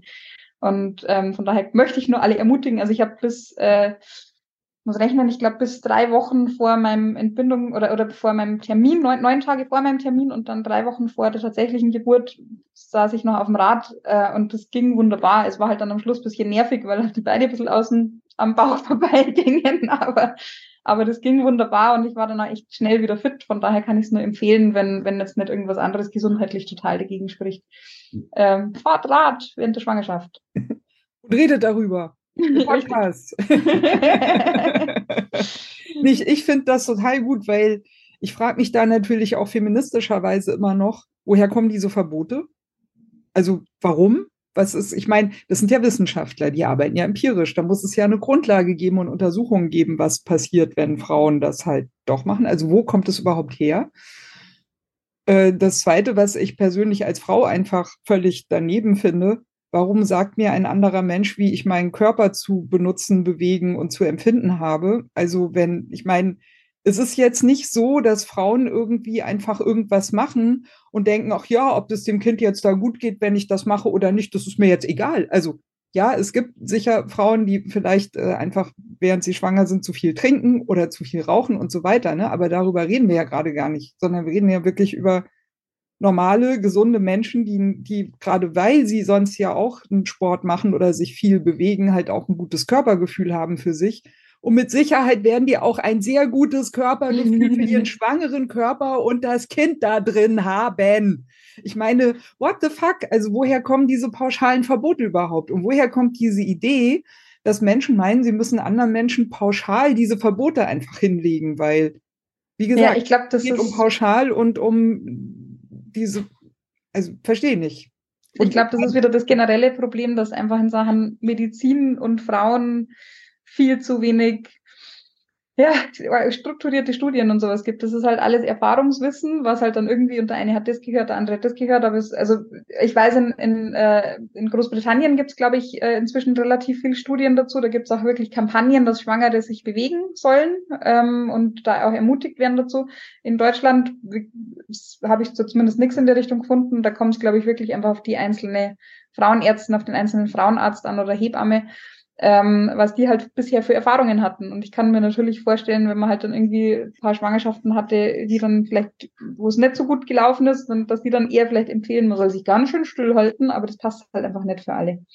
Ähm, genau. Aber wir Bewegung wissen ja auch, es gab ja auch Zeiten, in denen Frauen gesagt wurde, sie dürfen nur maximal 400 Meter joggen, weil sonst die Gebärmutter rausfällt. Mhm. Und mittlerweile ist aber ja komischerweise der Frauenkörper evolutionär so angepasst, der hat sich wahrscheinlich innerhalb der letzten 100 Jahre so mhm. unglaublich verändert, dass man das heutzutage nicht mehr so sieht. Scheiß Gentechnik. Ja, wirklich, diese Frauen, also man weiß es ja auch nie, ne? Gerade hat man rausgefunden, sie sollen nicht mehr als 400 Meter joggen. Schwupp, machen sie das einfach und oh Wunder, die Gebärmutter fällt nicht raus. Hm, das muss man vielleicht mal wieder erforschen. Und dann denke ich mir auch immer, hm, das evidenzbasierte medizinische Wissenschaft, ja. Also es muss ja mal ein echtes Problem gegeben haben mit herausfallenden Gebärmüttern, dass dann jemand das mal untersucht hat und gesagt hat, nee, also 400 Meter joggen können Sie, aber nach 400 Meter fallen bei jeder Frau die Gebär, fällt bei jeder Frau die Gebärmutter raus. Also bei Man sieht überall auf der Straße. Ja, es müssen wirklich Gebärmütter auf der Straße rumgelegen haben, weil diese dummen Frauen, die das auch nicht gecheckt haben, dass ihnen dann beim Laufen auch noch die Gebärmutter rausfällt. Das merkt man ja auch nicht. Ne? Also wir laufen da einfach so, da schwupp fällt da so eine Gebärmutter raus. Don't get me started, wirklich. Also ist der Diskurs viel zu lebendig, wirklich. Diese Frauen, diese komischen Wesen, denen man dauernd was sagt, It's a man's world, wirklich. Männer haben es echt verdammt hart. Dauernd müssen sie auf diese Frauen achten und ihnen sagen, was mit ihnen los ist. Also, pff, ich würde nicht gern mit ihnen tauschen, oder? Du, du scherzt jetzt halb, aber diese Argumentation, der Frauenkörper ist dafür nicht geschaffen, hat der österreichische Skiverband diese Saison, also letzte Saison, dieses Jahr, letztes Jahr, ich weiß nicht, ob es jetzt vor Neujahr oder nach Neujahr verwendet, um zu argumentieren, warum sie weiterhin gegen das Skifliegen von Frauen sind. es sind schon unglaublich viele Frauen Ski geflogen. Nicht in einem offiziellen Wettkampf, oh. aber die sind von dieser Schanze runtergeflogen. Genauso toll, wie es auch die Männer machen. Und diese Kampagne wurde geleitet besonders von den nordischen Ländern, von den Athletinnen, vor allem aus Slowenien. Die Slo slowenischen Skispringerinnen sind super, also sorry für das Abdriften anderen Sport, aber das war vom Kein österreichischen Problem. Skiverband genau dieselbe Argumentation. Und der Deutsche hat sich mal gerade so hingekriegt, nicht ganz deppert dazustehen, aber nicht lange zurückblicken und die waren dann noch auf einer Linie mit dem österreichischen Verband gewesen. Die haben sich kurz, äh, bevor es mega peinlich wurde, kurz äh, zusammengerissen. Da kam es zwar keine große Aussprache und dafür, aber wenigstens war man nicht der allergrößte Depp äh, im Raum. Das hat man den Österreichern diesmal überlassen. Und da, da, da wurde dann auch, äh, da, da wurde dann, um das zu argumentieren, natürlich auch dann noch eine Frau vorgeschickt, weil wenn das eine Frau sagt, dann kann man ja dann auch nicht mal was dagegen sagen. Das äh, war dann maximal absurd und Leuten, die dann dagegen argumentiert hatten, wurde vorgeworfen, sie hatten keine Ahnung. Das war ganz amüsant, weil äh, auf, in der, in der Twitter-Radsport-Bubble gibt es auch unter anderem einen ehemaligen recht erfolgreichen Skispringer, der zwar nicht auf dem höchsten Niveau gesprungen ist, aber doch auf einem durchaus hohen Niveau, der auch schon Ski geflogen ist und auch skifliegende Frauen kennt. Und ähm, der hat ungefähr mal so gesagt, deppert's hier. Ja. Also ich muss einfach, ich muss einen Schluck Verzweiflungsbier trinken, auch wenn es ohne Alkohol ist. Das ist wirklich nicht auszuhalten. Und äh, Lena, du sagst, ich scherze, also jein, ne? Das ist wirklich äh, ironisch. Ja, tragisch Scherz. Aus Verzweiflung in Notwehr, weil ich wirklich nicht weiß, wie man dem begegnen soll, außer das wirklich mal so durch den Kakao zu ziehen, dass einfach die Lächerlichkeit mal offensichtlich wird von diesen Behauptungen, die ja auch mit einer gewissen Autorität in den Raum gestellt wird, so, ne? Und darauf mitschwimmen, dass Leute halt annehmen, naja, ja, das sind die Experten, die werden schon wissen, was sie da sagen. Und meiner Ansicht nach, wenn man sich das genauer anguckt, dann merkt man sehr schnell, nein, die wissen einfach überhaupt nicht, was sie da sagen. Das basiert auf nichts, das ist reine, äh, reines Herumschwadronieren in, in, in luftleeren Raum und dass halt Leute darunter leiden, weil sie dann den Sport nicht ausüben können, den sie ausüben wollen oder den halt auch nicht auf einem Wettkampfniveau ausüben dürfen oder sie zu wenig Trainingsstätten finden und, und, und, und, und. Das hängt ja alles dann da hinten dran. Das ist einfach wahnsinnig fatal. Wenn wir gerade dabei sind, äh, darf ich die äh, Chance noch nutzen, ähm, noch ein bisschen breitbeinige Eigenwerbung zu machen. Äh, es ist ein neues Fahrstil rausgekommen zum Thema Sex. Und ich freue mich wahnsinnig und es hat mich wirklich sehr geehrt, dass ähm, ich angefragt wurde, ob ich einen Beitrag machen will zu Intersexuellen und äh, Transsexuellen ähm, im Radsport. Und der Clou an der Geschichte, jetzt kommt so ein kleines bisschen Insider-Wissen äh, äh auch aus dem Nähkästchen.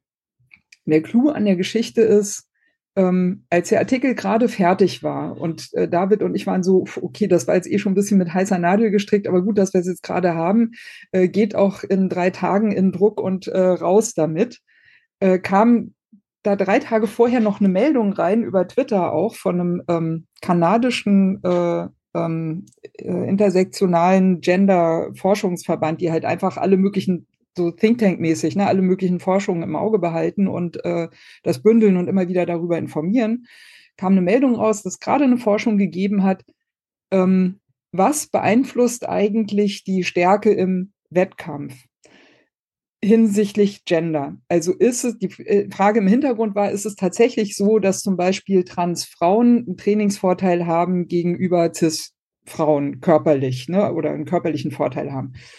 Und es hat sich herausgestellt, hat jemand äh, Untersuchungen gebündelt und untersucht und äh, auf ein Level gebracht, äh, die von, ich glaube, im Zeitraum von 15 oder 20 Jahren ungefähr und hat die Trainingserfolge, äh, die Trainings- und Wettkampf, also Trainingsbedingungen, Wettkampferfolge einander gegenübergestellt. Und da kam raus, den größten Einfluss auf Wettkampferfolge haben Trainingsmöglichkeiten, das Material und die Ernährung.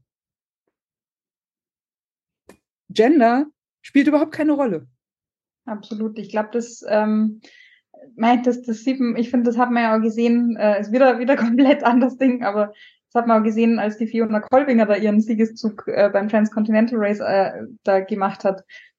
Ja, sie ist halt eine Frau und hat das Ding meilenweit gewonnen und ähm, ich glaube, es hängt noch an so viel mehr Faktoren als dem Geschlecht. Also von daher finde ich die ähm, ja, finde ich die Argumentationen auch immer sehr schwierig. Natürlich ist es legitim, darüber zu diskutieren und deswegen gibt es ja auch die Untersuchungen und ähm, es soll natürlich für alle fair sein und es soll auch so sein, dass sich alle wohlfühlen im Sport. Ähm, aber, aber alle man muss halt auch, ja genau, und man muss halt auch wirklich objektiv drauf blicken und halt nicht nur sich immer die Sachen rausziehen, ähm, die einem selber gerade nutzen und weil man vielleicht selber gerade hinter jemandem war, der irgendwelche Kriterien erfüllt, äh, gegen die man dann ähm, ja argumentieren kann. Von daher, ja, lieber ganzheitlich betrachten und schauen, dass möglichst den Sport für alle öffnet. Ja. Zumal, das will ich vielleicht hier im Podcast auch nochmal erwähnen, im, im, im, wenn ich noch weiter ein bisschen Eigenwerbung machen darf. Also in meinem Artikel sind noch ein paar mehr Aspekte aufgeführt und natürlich auch mit den entsprechenden Links zu Untersuchungen und so weiter äh, äh hinterlegt, wenn, wenn man sich da noch ein bisschen tiefer reinversetzen will. Aber ich habe auch eine Transfreundin von mir zu Wort kommen lassen, die auch sagte, diese Idee, dass Leute mal eben so eine Transition machen, um in Wettkämpfen sich einen Vorteil zu verschaffen, die ist halt auch kompletter Quatsch. Und Leute, die das behaupten oder einfach so dahin sagen, in, in völliger Unkenntnis der Sachlage, die wissen gar nicht, was eine Transition bedeutet unterm Strich ist das, ne, also ich will jetzt nicht sagen, ähnlich wie eine Schwangerschaft, weil ich will nicht Dinge miteinander relativieren, die nichts miteinander zu tun haben und unterschiedliche Hintergründe auch haben, sowohl biologisch als auch äh, persönlich äh, und, und alltagsmäßig und sozial und äh, hast du nicht gesehen, ne? Aber ich meine, das ist wirklich ein krasser Prozess, eine Transition. Und der geht ja nicht auch umsonst über eine, einen relativ langen Zeitraum. So. Ähm, also ein Mensch, der da durchgegangen ist und hinterher eben immer noch mit seinem oder vermutlich mit seinem Körper glücklicher ist als vorher und das mitnimmt und es dann packt, auf ein gutes Trainingsniveau sportlich auch noch zu kommen, der hat einfach mal schon mal einen ganzen Haufen was anderes geleistet, äh, als vielleicht die CIS-Menschen drumherum, die eben, ne, also vielleicht dann die eine oder andere Person dann, äh, weiß nicht, schwanger ist oder war und so weiter und so weiter. Aber da sind so viele Dinge, die, äh, wo man überhaupt nicht ermessen kann, was das mit dem Menschen persönlich eigentlich tut. Und da ist halt dann, wenn man das mal insgesamt betrachtet, ist halt dann Gender auch nur noch eine Kategorie unter vielen, die halt äh, persönliche ähm, also persönliche biografische, sagen wir mal, Disposition einfach darstellt auf eine gewisse Art, aber eigentlich für alle. Und dass irgendwie so Cis-Männer dann einfach so als das Normale gesehen werden, auch ja in der Medizin, ne, ist ja sozusagen der mittelalte Cis-Mann so das Maß aller Dinge und alle, alles, was anders ist, ist irgendwie nicht normal. Oder wenn es halt dann eine Frau ist, hysterisch. Also, äh, naja. Ich bin jemand, leid, ich, mich frisst das einfach. Nee, direkt zu dem Thema. Habt ihr das mit der Tour of Gila mitbekommen? Nee, erzähl. Oh, ich wollte schon gerade sagen, seid froh, dass, also, die meisten Leute, die dann ja plötzlich, die sich als die Retter des Frauenradsports sehen, wirklich, die Retter des Frauenradsports sind auch normalerweise auch alles Männer, die dann äh, aus ihren Büschen hervorgekommen kochen. nee, Retter, Retter. De ja. Dezidiert bewusst Retter. Gegendert. Mhm. Bewusst gegendert. Ähm, Frauen ja. sind nicht mitgemeint. So. Also die paar, die es dann leider doch gibt, schon, aber eigentlich sind das primär die, die naja. Auf jeden Fall, die Tour of Gila ist ein nettes kleines Rennen in den USA. Ich hatte davon irgendwann mal gehört, weil ich es irgendwann mal auf First Cycling gesehen hatte in den Ergebnislisten, aber ich habe mir das auch nie länger angeguckt. Aber während dem Corona-Jahr haben da, haben da ein paar von den US-Sportlern, also so, so, so, so, so die, die US, die jungen US-Sportlerinnen fahren da eigentlich immer mit, die relativ erfolgreich auch in Europa sind, wenn sie noch ganz jung sind. Daher kannte ich Tour of Gila. Aber ich hatte mich nie weiter mit der Tour of Gila beschäftigt und hatte auch nicht auch nur als Ansinn, da auf die Ergebnisliste zu gucken, bis plötzlich mal gefühlt mein halbes Twitter-Feed voll war mit Tour of Gila. Und ich so, hä, was denn jetzt passiert? Und das große Unheil, was passiert war, warum plötzlich sogar Fox News in den USA darüber berichtet hatte, war, dass doch tatsächlich eine Transfrau gewonnen hatte. Horror, Schock, schwere Not. Da, dass, dass, dass da eine Transfrau gewonnen hatte. Und da musste dann, da, da diese, also diese Tour of Gila, die gefühlt, also ich habe schon gesagt, 95 Prozent der Leute, die jetzt darüber schreiben, haben noch nie drüber gehört, aber am Ende waren es wahrscheinlich 99 Prozent der Leute. Ähm, und das war, das war vollkommen absurd. Also Austin Clippings hat halt gewonnen und ähm, von allem, was ich von dem Rennen gelesen habe, war es halt ein schönes Etappenrennen gewesen, wo sie halt über mehrere Etappenrennen halt wunderbar gewonnen hatte und alles war gut. Ich kannte tatsächlich auch Austin Clippings schon vorher, weil sie halt auch Cyclocross fährt. Die fährt seit Jahren Radsport. Die fährt seit, das, die ist nicht neu. Die ist da halt einfach, die ist schon immer da gewesen. Die fährt halt auch Cyclocross und die ist halt immer, immer da. In der, in der Frauenwertung auch natürlich. Natürlich Weil immer in der halt Frauenwertung. Punkt, fertig. Richtig, ja. richtig. Und es hat noch nie jemanden gekümmert, weil die ganzen Idioten, die, die, gucken ja keinen Frauenradsport, denen ist die Kacke ja scheißegal, das interessiert die alle nicht. Und dann gewinnt dann, dann sehen die in irgendeinem News-Ticker mal, oh, eine Transfrau hat irgendein kleines Radrennen gewonnen und schon kommen die aus ihren Büschen gekrochen und meinen irgendwelche Studien vermeintlich zitieren zu müssen und können einem dann, also keine Ahnung, da, man muss auch, man muss dann auch nur Tour of Gila, also ich, mittlerweile bin ich da auch nicht mehr nett oder höflich, weil das sind keine Good Faith Diskussionen auf Twitter, das habe ich denke ich gemerkt, wenn es um das Thema geht. Aber sobald man da auch nur ansatzweise kommen da Leute aus ihren Löchern gekrochen und äh, meinem einem irgendwas zu erzählen zu müssen, wo ich sage, du hast doch Du hast ja noch nie ein Radrennen geguckt. Was willst du hier? Ich erinnere mich jetzt auch, ich habe es doch tatsächlich mitbekommen, dann bewusst dieses Thema einen großen Bogen drum gemacht, weil ich äh, da auch schon immer, also ich kann diese Erregungszyklen packe ich einfach nicht mehr, weil das einfach so furchtbar, furchtbar sinnlos ist, weil, äh, weil sich da jeder in die Diskussion einschaltet, der einfach keine Ahnung von irgendwas hat. Äh, deswegen sehe ich da auch nicht mehr ein, dass ich da Energie reinstecke, aber ja, es ist, äh, aber das, das meine ich, das ist halt dann der, der Excuse, warum man jetzt nicht gewonnen hat. Äh, oder oder was, oder wenn es halt gerade ins eigene Weltbild reinpasst, was man halt äh, selber propagieren möchte, dann, dann nutzt man das natürlich gerne und egal wie die tatsächliche Geschichte oder die Vorgeschichte davon aussieht. Und ähm, ja, es ist, es ist fürchterlich. Wenn wir gerade von den USA und von äh, Trans sprechen, möchte ich ähm, nicht unerwähnt lassen, dass Trans-Menschen es im Moment in den USA unglaublich schwer haben. Und unglaublich schwer ist wirklich noch ein Euphemismus. Also was da abläuft, das haben, hat auch zum Beispiel Annika Brockschmidt äh, super, super gut ähm, äh, analysiert, die, die ja schon länger die also äh, amerikanische politische äh, Szene beobachtet. Das ist, kann man wirklich Christofaschismus äh, nennen. Und, ähm, da kann man ähnlich wie bei ähm, George Orwell sagen, 1984 war eine Warnung und keine Anleitung, kann man auch sagen, Handmaid's Tale war eine Warnung und keine Anleitung. Das ist wirklich ein Horror, was gerade passiert. Also es sind kürzlich erst Gesetze durchgegangen, nachdem ähm, Menschen, die Transpersonen, die ähm, äh, Transbehandlungen äh, erlauben und verschreiben ne, und äh, möglich machen, dass sie das haben können, äh, können dafür bestraft werden. Also es ist verboten sozusagen. Und ähm, Eltern, die Transkinder haben und den Transkindern die äh, Behandlung ermöglichen oder das Trans-Dasein ermöglichen, denen können die Kinder weggenommen werden. Das ist ein Horror, das ist ein totaler Horror. Und wenn ähm, man nur ein paar äh, Trans-Menschen mal folgt in sozialen Medien oder sich wirklich dafür interessiert und dafür offen ist, dann äh, ist es nicht, nicht mehr sehr weit hergeholt und auch nicht ganz zu Unrecht, dass Trans-Menschen sagen, diese Menschen, die wollen uns umbringen. Das ist ein, ein Gender-Ziet, wenn man es so nennen will. Also die, die haben ein Interesse dran, dass wir nicht leben.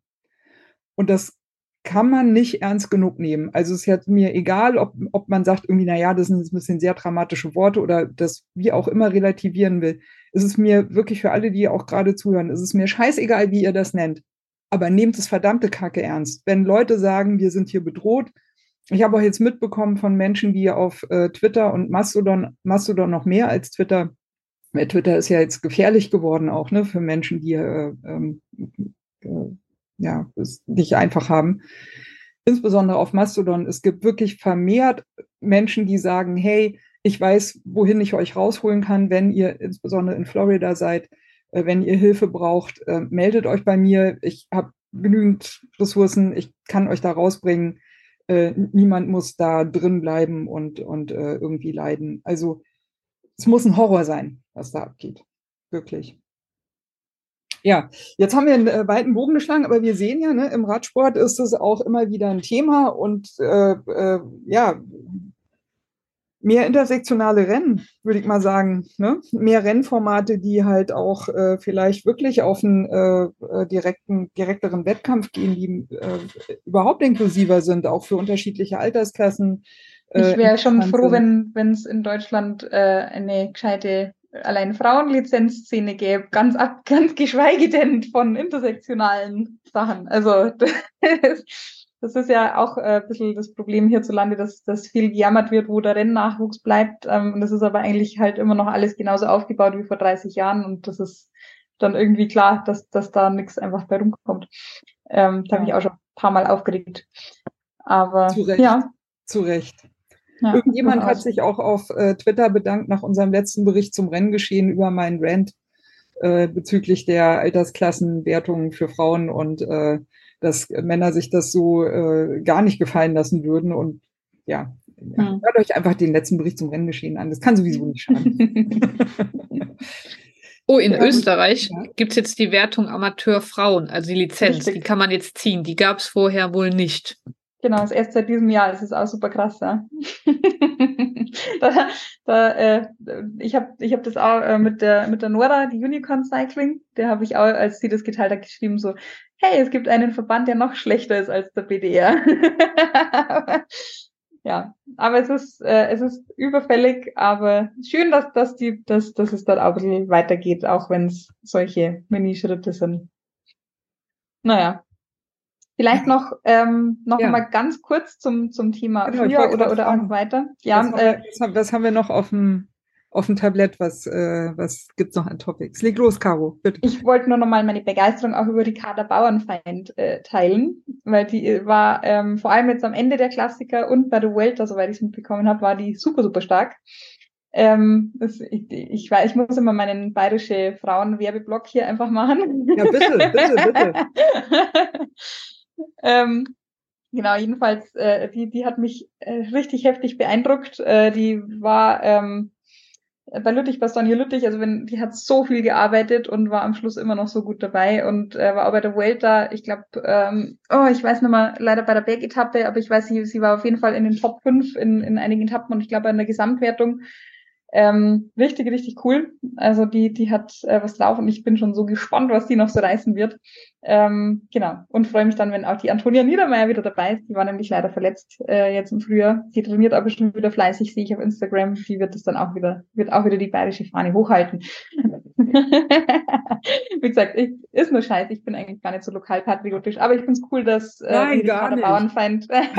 nein, ich, nein, aber, aber mich hat die Ricarda Bauernfeind echt begeistert, muss ich sagen. Von daher, ähm, die, die kann man durchaus im Blick behalten, wenn man, wenn man sich vor allem für die, für die deutschen Fahrerinnen so interessiert, äh, neben der Liane Lippert natürlich, aber die, diese schon etabliert, ähm, aber die Ricarda Bauernfeind ist cool. Ich genau. würde gern Katrin Hammes noch äh, erwähnt ja. haben, die, äh, finde ich, in den, also in letzter Zeit auch äh, durchaus öfter mal aufgefallen ist und zu Recht auch, finde ich. Also ähm, spannende Persönlichkeit auf jeden Fall. Und möchte natürlich nicht unerwähnt lassen, dass als äh, noch niemand Katrin Hammes auf dem Schirm hatte, im Regines Ratsalon Hanka Kupfernagel schon gesagt hat, Katrin Hammes, ne? Mhm. Ähm, das wird mal noch was. Man muss einfach hier zuhören für die Tipps. Halt Auf so. jeden Fall. Man, man, weiß, man weiß einfach mehr. ja, mich hat eh gewundert, äh, als du vorhin, äh, oder habt ihr noch was zum Thema so Klassiker in die Richtung? Möchte, nee? ich, ich lausche euch, aber ja, leg los. Weil mich hat ja gewundert, dass du vorhin beim Thema Thüringen-Rundfahrt auch noch gar nicht erwähnt hast, dass die vielleicht ein Upgrade nächstes Jahr haben werden. Das habe ich deswegen nicht erwähnt, weil ich im Ratsalon ja schon öfter mal gesagt habe, ne, und äh, Vera Hohlfeld, die ja der, äh, der Kopf von der Dianze ist, äh, ja auch schon im Ratsalon zweimal zu Gast war und eigentlich die ganze Geschichte mal aufgerollt hat.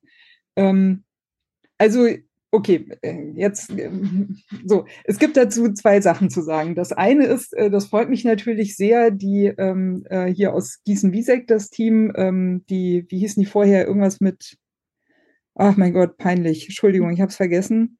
Das äh, Rennteam, das in der äh, Frauenbundesliga auch so gut äh, abgeräumt hat. Von, von Vera? Nee, nicht von Vera, sondern, aber die sind zusammen jetzt mit Maxula Lindig ähm, äh, als Team und heißen jetzt, glaube ich, äh, irgendwas mit. Maxula Rose, ne? Maxula Rose ist es. Yes, genau. So. Und äh, mich freut das natürlich, weil es halt Gießen-Wiesek ist und äh, in der Nähe bin ich halt aufgewachsen zu der Zeit, als ich immer gerne Radprofi werden wollte. Und da gab's halt, war für Frauen irgendwie jetzt nicht so dolle. Also insofern ähm, ist das für mich ein bisschen so ein ähm, äh, doppelte äh, Freude, auch für Vera, dass sie da ne, mit ihrem Team auch nochmal zusammen mit anderen nochmal ein bisschen gewachsen ist und äh, ich denke auch nochmal auf eine nächste Stufe äh, kommt mit ihrem Team. Und äh, kleiner persönlicher Sidekick, ich habe damals in einem Outdoor-Laden gearbeitet in Gießen, äh, zusammen mit dem Volker Jährig. Und wenn ich jetzt jährig sage, dann klingeln vielleicht schon irgendwie die ein oder anderen äh, Glocken, weil äh, dessen Töchter fahren äh, oder sind im gleichen Radsportverein gefahren, in dem ich in Berlin war, nämlich im BHC Zugvogel, jetzt ja nicht mehr. Es war sehr lustig. Ich kam irgendwann ins Velodrom zum, zum Bahnradtraining und dann sagte äh, einer von meinen Vereins, äh, Vorsitzenden, hier Regine, da ist einer, der sagt, er hat mit dir zusammen in Gießen gearbeitet. Und ich so, hä, was? Also das ist jetzt äh, schon 30 Jahre her, ne? oder 25 Jahre her ungefähr. Hä, was? Gießen, äh, gearbeitet, hä, was? Ne, Berlin, hä, ne? Und irgendwann stand mir dann Volker gegenüber mit seinen zwei Töchtern, äh, Fabienne und ähm, Elena ist, glaube ich, die andere. Und äh, ja, so trifft man sich wieder. Und Fabienne Jährig macht sich, glaube ich, gerade ganz gut da im äh, Max Solar Team. Äh, Max, Max Rose heißt er. Ich komme nicht mit bei den ganzen Namenwechseln. Das äh, tut mir leid. Äh, no disrespect. Ähm, ich kann das einfach nicht alles ganz auf dem Schirm behalten. ja, äh, also da sind so ein bisschen Verbindungen. Und um zur Lotto Thüringen Ladies Tour zurückzukommen, ich weiß halt, Vera Wohlfeld hat äh, 2018 18 schon versucht, also als ich dabei war, damals mit dem Radsalon, ähm, die Lotto Thüringen Ladies Tour auf äh, World Tour Level zu kriegen. Sie hat nicht ganz verstanden, warum das damals noch nicht passiert ist, hat aber, glaube ich, schon auch, also es gab ja eine sachliche Kritik auch, ne, und eine äh, quasi so eine gutachtenartige Rückmeldung auch von der UCI, was sozusagen alles noch fehlt. Und mich freut halt das, Caro, was du angesprochen hast, insbesondere, weil ich mir denke, ja, sie, Vera hat das gewohnt sportlich genommen, Challenge accepted. Sie hat sich offensichtlich diese Herausforderung gestellt. Ähm, und ich denke, dass sie da zusammen mit dem jetzt eben äh, Rose-Team auch durchaus noch ein paar mehr Sponsoren an äh, Bord hat und ein paar mehr Partner, wo, wo noch ein bisschen mehr Power dahinter steckt. Ist meine Vermutung, ich weiß es nicht ganz genau, aber das freut mich natürlich immens für sie, weil sie macht wahnsinnig viel und ich kann wirklich nur das aller, allerbeste wünschen, dass sie da mit, mit guten Leuten kooperieren kann. Auch sie hat auch erzählt von der Swift-Kooperation. Ich weiß jetzt nicht, was daraus geworden ist, aber das sind natürlich alles Nachrichten, die mich sehr, sehr freuen, weil ich daraus sehe, dass sie sich doch ähm, sehr gut etablieren kann, gute PartnerInnen findet und ähm, auch offensichtlich jetzt ein bisschen mehr Aufmerksamkeit aufbekommt. Und das hat sie wirklich mehr als verdient, weil sie hat da echt 30, fast 30 Jahre alleine, also nicht ganz, aber sehr lange die Fahne alleine hochgehalten und hat das eigentlich fast komplett alleine gestemmt. Also natürlich mit ihrem Unternehmen ist klar, ne, und auch mit dem entsprechenden Umfeld, aber sie hat sich ja wirklich unglaublich den Arsch aufgerissen. Und ich wünsche wirklich so, so sehr, dass die Lotto Thüringen Ladies Tour als auch, ähm, also die Lotto Thüringen Ladies Tour ist eigentlich das einzige Etappenrennen, mehr Etappenrennen mit mindestens fünf, wenn nicht sogar sieben Etappen meistens, das in Deutschland kontinuierlich läuft. Dagegen ist die äh, Deutschland deine Tour wirklich ein blasser Abklatsch. Ne, von der Kontinuität ja. her, von der Organisation, die dahinter steckt, von äh, die internationale Fahrerfeldbesetzung, die, die Verankerung in der Region. Man kann sagen, man kann es nicht vergleichen, weil Deutschland ist Deutschland und Thüringen ist Thüringen. Und wenn du da natürlich ne, Sie hat ja quasi die äh, Thüringen-Rundfahrt der Frauen auch übernommen aus der DDR. Natürlich kann man da sagen, okay, da gibt es schon Strukturen, die da waren und die Deutschland-Tour ja, leistet da was ist, ganz anderes. Aber das wäre natürlich bei der, bei der Bayern-Rundfahrt wären auch die Strukturen da gewesen und die ist auch gestorben bei den Männern. Also von daher finde ich es auch krass, dass in dem Umfeld, wo Frauenradsport einfach in, in Deutschland wirklich einen so geringen Stellenwert vor allem, also jetzt, es wird besser, aber vor allem früher hatte, dass das jemand so durchzieht, das ist schon richtig, richtig cool, ja. Finde ich auch super. Ich fand das letztes Jahr auch so unfair, als da ist ja Ride London Classic entstanden. Und das hat sofort World Tour Status bekommen mhm. und es hat zum selben Zeitpunkt stattgefunden. Und es war so, es war so unfair. Es war, also es hat sich halt auch von außen so einfach unfair angefühlt, wenn du eigentlich dieses jahrzehntelang etablierte Etappenrennen hast was auch immer eine gute Besetzung hat und plötzlich kommt was ganz Neues und bekommt schwuppdiwupp den Status, den das andere Rennen eigentlich wollte. Mhm. Auch wenn vielleicht tatsächlich auch Sachen nachgebessert werden mussten. Ne? Also das kann, kann man ja äh, durchaus naja, bei, sehen, ne? aber äh, trotzdem. Ja. Bei Ride London Classic war am Ende so gut wie gar keine Fernsehübertragung gegeben. Also das war halt, also es ist ja nicht, dass man das dem englischen Rennen nicht gönnt, aber wenn man große Versprechungen macht und damit vielleicht sich den World Tour Status auch erarbeitet, er bekommt, bevor man ihn sich erarbeitet hat und am Ende und am Ende die Umsetzung halt, wo, wo, wo ja die, wo ja die UCI auch wirklich großen Stellenwert drauf legt, dass es eine Übertragung gibt. Da hat man ja sogar bei, beim Giro äh, Donne ganz, ganz stark vor ein, zwei Jahren auf die Finger gehauen, weil das mit der Übertragung, und sie haben ja auch recht, also diese Übertragung ist ja das, was, was Frauenradsport für viele halt wirklich auch sichtbar macht, jetzt hier mit GCN Eurosport. Ähm, das war dann schon irgendwie letztes Jahr ein kleiner Schlag ins Gesicht. Ja. Vor allem, ich finde auch, wenn man sich ansieht, ähm, wie, wie schlecht auch teilweise eben die Grand Tours bei den Frauen, also wie spät da auch die Strecken veröffentlicht werden und sowas. Ähm, wo, wo man sich eigentlich denkt, ja gut, wenigstens da soll es funktionieren. Und ich glaube, da ist die, ähm, ja, die, die Ladies Tour ist da schon auf einem anderen Niveau, auch organisatorisch teilweise, auch wenn man sich das, auch wenn man sich nicht vorstellen kann, dass zum Beispiel bei der Vuelta, ja, das so, so schlecht gemanagt ist eigentlich. Fahren die beim Giro Don jetzt eigentlich in Stelvio hoch oder nicht? Das ist eine gute Frage. Ich glaube, das steht immer noch nicht fest, oder? Yes. Ich weiß nicht. Also mein letzter Stand ist, dass die definitive Strecke immer noch nicht veröffentlicht ist. Also das ist schon auch sportlich.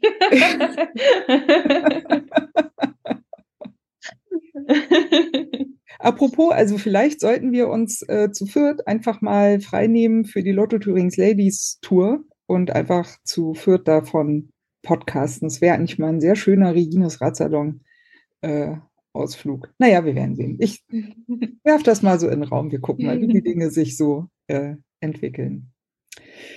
Habt ihr noch äh, irgendwelche Topics auf dem Herzen? Ich gucke auch gerade noch mal in unser Google Doc nebenbei, ob äh, wir noch irgendwas Wichtiges äh, haben. Nee, ich, ich, ich glaube, alle meine, meine Themen sind durch und äh, zu, den, zu den Rennen traue ich mich eh gar nicht so viel zu sagen, wenn die Conny nicht da ist. Von daher bin, bin ich durch mit meinen Themen. Also ich habe auch nicht mehr viel. Ich will es nur noch mal erwähnt haben, aber wahrscheinlich haben es schon alle gehört. Äh, ich war ja dieses Jahr zum ersten Mal mit zwei Menschen beim äh, Six Days Berlin, das nur ein Three Days äh, war, die beide zum ersten Mal überhaupt bei einem Radrennen, also ja, schon ein bisschen also wir wissen schon, dass es sowas wie eine Tour de France gibt, ne? Und dass auch Leute so in so einer Halle rumfahren, das war jetzt nicht ganz unbekannt. Aber es war für mich auch eine interessante Erfahrung, einfach mit beiden hinzugehen und mal so dieses, äh, diese Veranstaltung und Stimmung im Raum durch deren Augen dann auch mal zu sehen. Und wir haben uns ein bisschen aufgeregt über die äh, Moderation, die in Teilen auch echt so ein bisschen, naja, ne, also kamen so Sprüche wie, ja, und diese Fahrerin sieht auch besonders gut aus. Vielleicht setzt sie jetzt auch mal den Helm ab, damit man ihre schönen blonden Haare sehen kann. Ich weiß nicht, ob sowas sein muss. Also. Ja, warum, warum sechs Tage denn wohl aussterben? Also ich bin ja wirklich der größte sechs, sechs Tage Fan, der so rumläuft. Also ich, ich bin ja in den in den 2000er Jahren bin ich ja also da, du hast Six Days Hopping gemacht, ne? Habe ich wirklich Six Days Hopping gemacht und kannte alle Derni-Fahrer, aber sowas von mit Vornamen und habe da die ganzen Blumensträuße immer bekommen, wenn da Siegerehrungen waren. Also ich war wirklich Hardcore Six Days äh, Fan und so. Aber es sind es gibt einfach, also es gibt Anzeichen, wo man einfach dann mal überlegen muss, okay, wie können wir das vielleicht ein bisschen anders aufziehen alles und was ist das, was wir transportieren wollen. Apropos ähm, äh, Derni, ich habe äh, kürzlich gehört, dass es äh, tatsächlich auch mittlerweile eine Frau gibt, die Schrittmacherin fährt. Äh, Finde ich natürlich auch super interessant. Also da will ich auch nochmal, äh, heißt auf Instagram, glaube ich, auch die Schrittmacherin. Äh, da würde ich natürlich auch gerne mal irgendwann nochmal äh, Kontakt aufnehmen und mal hören, ja. wie das für Sie sich eigentlich so anfühlt. Weil das ist ja nun wirklich die allerletzte Männerdomäne der Besitzer der reinen Lehre. Ne? Also krass stimmt, cool. Das stimmt. Nee, ja. sehr gern. Das, das wäre richtig spannend.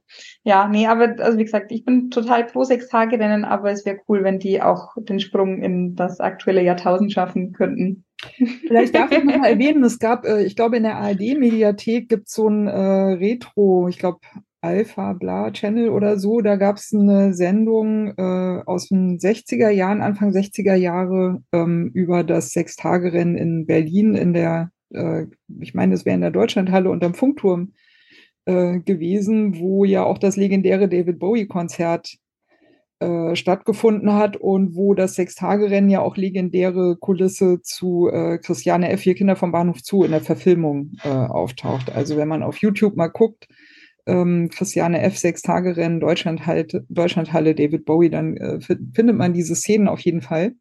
Jedenfalls, das ist äh, eben so ein Film aus den 60ern, der auch so komplett das Sechstagerennen auch noch erklärt, ne? Und also wie das in den 60ern halt auch abgelaufen ist und die Geschichte auch ein bisschen erklärt.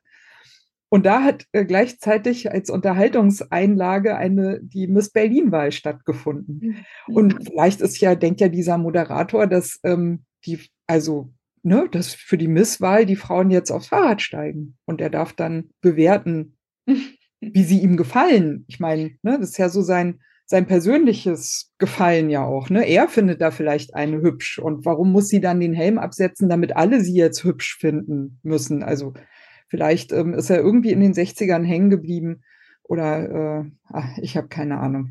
Also wen es äh, dezidierter interessiert, es gibt dazu eben den Ratsalon über das ähm, äh, Six Days. Wir haben da zusammen zu dritt nochmal drüber gesprochen. Und es ist natürlich auch immer wieder interessant zu hören, wie Menschen natürlich so ein Event erleben, die eigentlich jetzt nicht so äh, irgendwie Radsport-affin sind und da vielleicht auch sonst gar nicht hingegangen wären. Die hatten halt das Pech, dass sie mich kennen, so, ne? Und ich, ja, sechs hm, ich weiß nicht, ob ich hingehen soll oder nicht. Und es sind nur drei und es ist teuer und ich weiß nicht und so. Und hm, habe ich noch nie gesehen. Naja, würde ich mir schon mal angucken. Ja, komm, ich lade euch ein, bam, so, zack, und dann sind wir da irgendwie hin und äh, hat Spaß gemacht, ja. Ja, das wollte ich auch gerne nicht, äh, nicht unerwähnt lassen, weil es ja auch ein Rennen, das äh, sozusagen hier stattgefunden hat, äh, zwischen dem letzten Bericht zum Rennen geschehen und heute.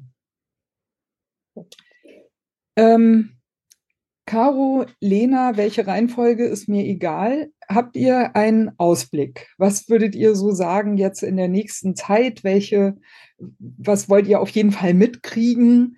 Welche Rennen habt ihr auf der Liste? Äh, Lena natürlich insbesondere E-Sports. Gibt es irgendwelche Races, an denen du teilnimmst oder wo du sagen würdest, hey, wenn ihr da mal äh, so ein E-Sports-Rennen auch mitmachen wollt, äh, guckt euch mal dieses und äh, jenes Rennen auch vielleicht an oder bei welchem kann man denn vielleicht mit dir racen oder in ein Team oder äh, keine Ahnung. Also, äh, oder ne, Caro, was sagst du, was hast du so demnächst auf dem Schirm, auf wen freust du dich, welche, äh, welche Profis hast du noch im Auge diese Saison oder denkst du, hm, von wem wird man noch mal irgendwie was hören? Ähm, wie, wie ist so euer Ausblick?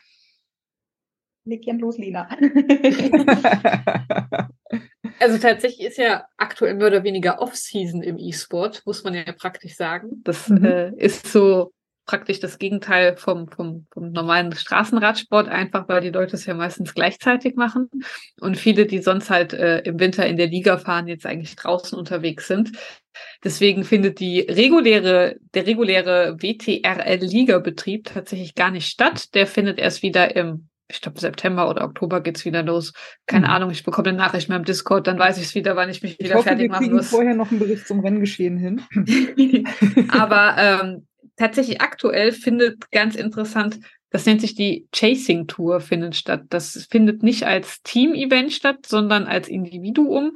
Und das ist praktisch ein riesiger Rennkalender, angelehnt an die ähm, Rennsaison auf der Straße und man hat praktisch schon zu den Monumenten halt ähnliche Online-Rennen praktisch gemacht. Und dann gab's halt, ich glaube, für Paris-Roubaix ist man dann halt über mehrere Runden über die Champs-Élysées gefahren, weil da halt Kopfsteinpflaster dargestellt ist und für Strade Bianche, das, da habe ich das Rennen tatsächlich auch mitgefahren. Da ist man dann halt über so einen Gravel-Abschnitt gefahren. Im Gravel ist das furchtbarste online. Das ist so furchtbar. Es macht keinen Spaß wie draußen und es macht dich nur langsam. Das ist nerv ja. unglaublich nervig. Das ist so nervig. Aber äh, ja, da wurde halt dann praktisch ein, ein, ein Gravel-Rennen gefahren und so weiter. Und äh, genau, das findet gerade statt. Und äh, aktuell ist halt die Chasing Rosa, Rosa Pink, nein, Chasing Pink. Sie haben Pink gemacht, ist ja englisch alles. Ähm, Chasing Pink Chasing Tour Pink. statt, ja. die an den äh, Giro angelegt ist. Und äh, Genau, also das macht eigentlich, ist eigentlich ganz lustig, macht eigentlich Spaß. Die hatten anfangs auch noch große Probleme mit ihren Wertungen und so weiter, weil da gibt's auch wieder, man fahrt all, man fahrt all zusammen, aber es gibt wieder individuelle Wertungen auf einer Website und dann, das ging auch mehrmals schief und so weiter, aber äh, ist ganz lustig und macht in der Tat auch ganz viel Spaß. Und ähm, also ich bin aktuell noch ein bisschen erkrankt, aber äh, wenn ich wieder äh, gesund bin und wieder ein bisschen was trainiert habe und äh, dann fahre ich bestimmt auch wieder ein solches Rennen mit.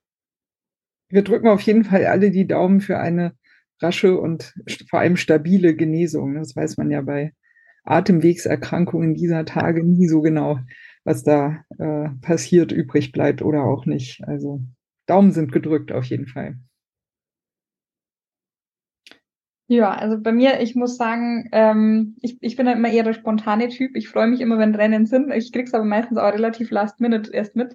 Von daher, ähm, ich weiß nicht, wann, wann äh, hier dieser, dieser Podcast dann äh, rauskommt, aber ich glaube, äh, was man sich auf jeden Fall vormerken kann, ist halt dann der Giro d'Italia Donne. Der ist ja auch gar nicht mehr so lang hin einfach. Es ist ja schon wieder Ende Mai. Ähm, der ist dann Ende Juni. Und dann ist ja kurz danach auch schon wieder die Tour de France Femme. Ähm, es geht, also der Sommer ist quasi eh schon wieder vorbei, der Winter steht wieder vor der Tür.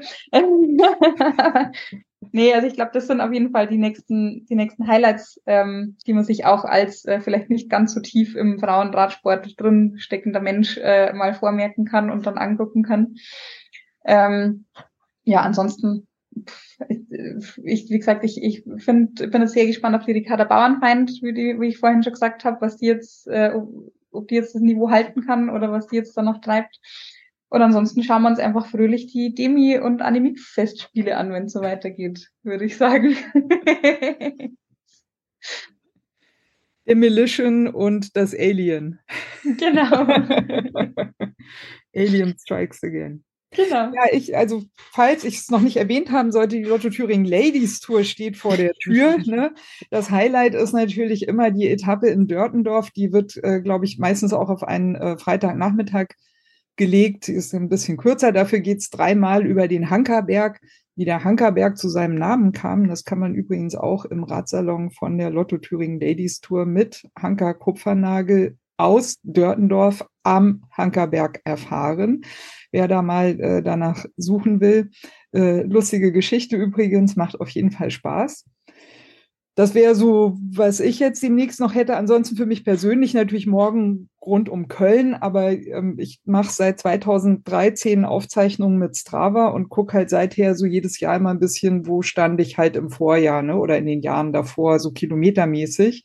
Und während ich in den letzten zwei, drei Jahren mich immer so an meinen besten, zweitbesten Jahren, also so im oberen Drittel äh, bewegt habe, bin ich dieses Jahr tatsächlich gerade noch so in meinem drittschlechtesten Jahr.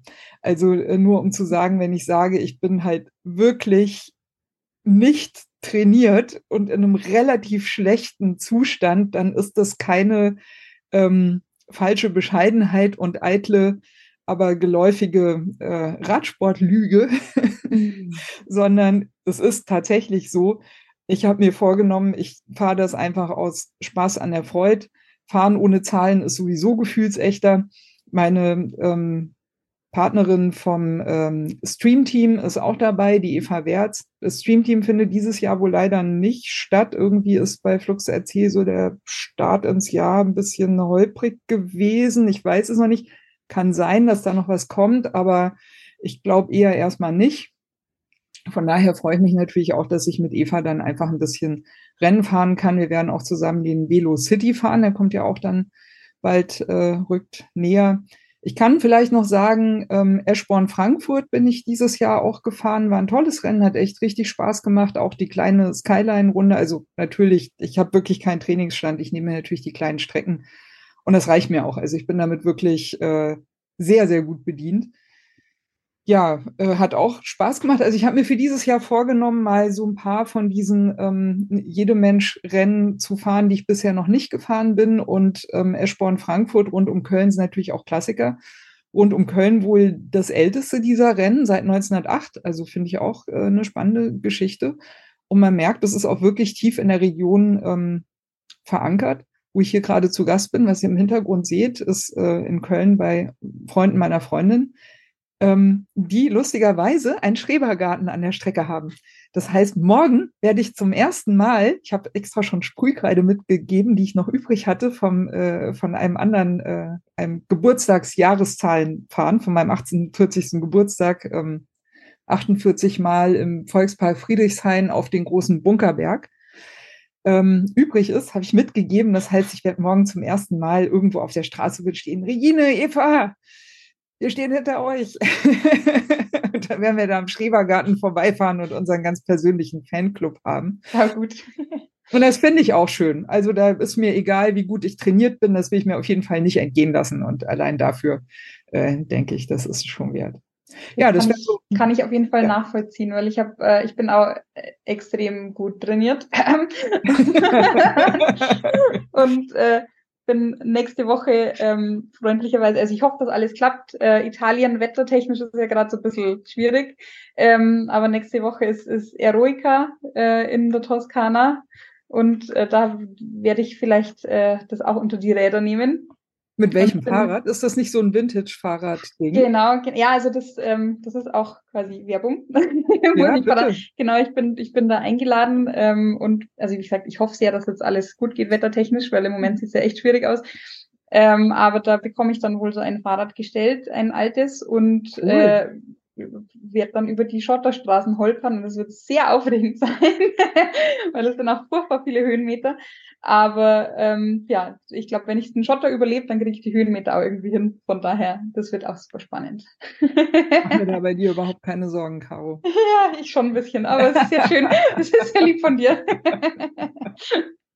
Apropos Italien, äh, vielleicht kann ich das auch noch äh, mal kurz anschneiden. Der gute Stefan Pattberg, den ich äh, in den letzten Tagen auch besucht hatte in Bonn, äh, hat mir von Tim Moore das Buch Geronimo äh, geschenkt. Mit der freundlichen Aufforderung, die ich auch sehr schätze, das im Ratsalon mal zusammen zu besprechen, darüber zu podcasten. Und ich bin nun eine sehr, sehr langsame Leserin, weil ich halt, wenn dann meistens Internet lese, ist mir irgendwie ein bisschen wichtiger. Und dann saß ich so im Zug und dachte, komm, Regine, du, du triffst Stefan bald, les mal wenigstens noch die nächsten 30 Seiten, damit du sagen kannst, du hast was gelesen. Und ganz ehrlich, also ich, ich will mit Stefan darüber noch podcasten, aber ich habe mich wirklich gefragt, ob ich dieses Buch nach den ersten 70 Seiten weiterlesen will, weil da waren mindestens drei Stellen, die so bescheuerte sexistische Schenkelklopfer waren und die auch teilweise so lange vorbereitet wurden mit irgendwelchen Spiralen um irgendwelche Sprachgebräuchigkeiten in Frankreich und drumherum irgendwie nur um dann halt nach zwei Seiten Vorgeplänkel den sexistischen, sch- wirklich schmierigen Schenkelklopfer der hinterletzten, weiß ich nicht, Niveau-Limbo-Wettbewerbe irgendwie landen zu können, dass ich echt dachte, muss ich das eigentlich lesen? Hm. Also, warum soll ich meine Zeit eigentlich mit sowas verplempern?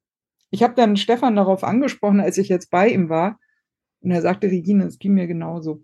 Und wir sind jetzt also übereingekommen, dass wir das Buch noch zusammen weiterlesen wollen und auch darüber podcasten.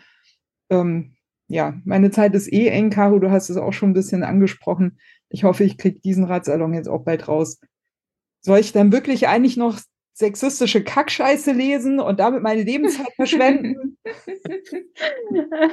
Nur wenn dir sehr, sehr langweilig ist, würde ich sagen. Ich vermute ja, dass einige HörerInnen jetzt sagen würden, ja, wir wollen deinen Rant hören. Ich möchte vielleicht gleich noch eine Podcast-Empfehlung aussprechen. Feminist Shelf Control. Hat, kennt ihr von euch jemand? Caro? Nee, aber, aber, aber es, äh, also ich, ich glaube, ich weiß, worum es geht und äh, das ist cool, ja. gerade die letzten, die letzten sechs Folgen, super geil. Es gibt ein Buch von Franka Lehfeld und Nena Brockhaus über weiße alte Männer. Und Annika Brockschmidt und ihre Podcast-Partnerin, ich habe den Namen gerade nicht auf dem Schirm, haben dieses Ding gelesen und haben das wirklich in sechs Folgen fast jeden Satz komplett intersektional, feministisch auseinandergenommen und seziert. Und du kriegst nach der ersten halben Stunde kriegst du schon das totale Kotzen. Und die haben sechsmal anderthalb Stunden darüber gepodcastet und sich das angetan. Wirklich aller, allerdickste Empfehlung. Also wer sich im feministischen Diskurs ein bisschen auf einen aktuellen Stand äh, bringen will und wissen will, was irgendwie gerade so los ist, hört Feminist Shelf Control überhaupt Annika Brockschmidt großartig, hatte ich ja schon mal erwähnt im Zuge der äh, christo-faschistoiden äh, politischen Tendenzen in den USA, die sie da äh, beobachtet. Ja, vielleicht ist es ganz schön, den Ratsalon mit einer äh, Podcast-Empfehlung äh, feministisch, solidarisch äh, zu beenden. Carolina, letzte Chance für euer letztes Wort für heute. Schön war es mit euch. Ja, dann.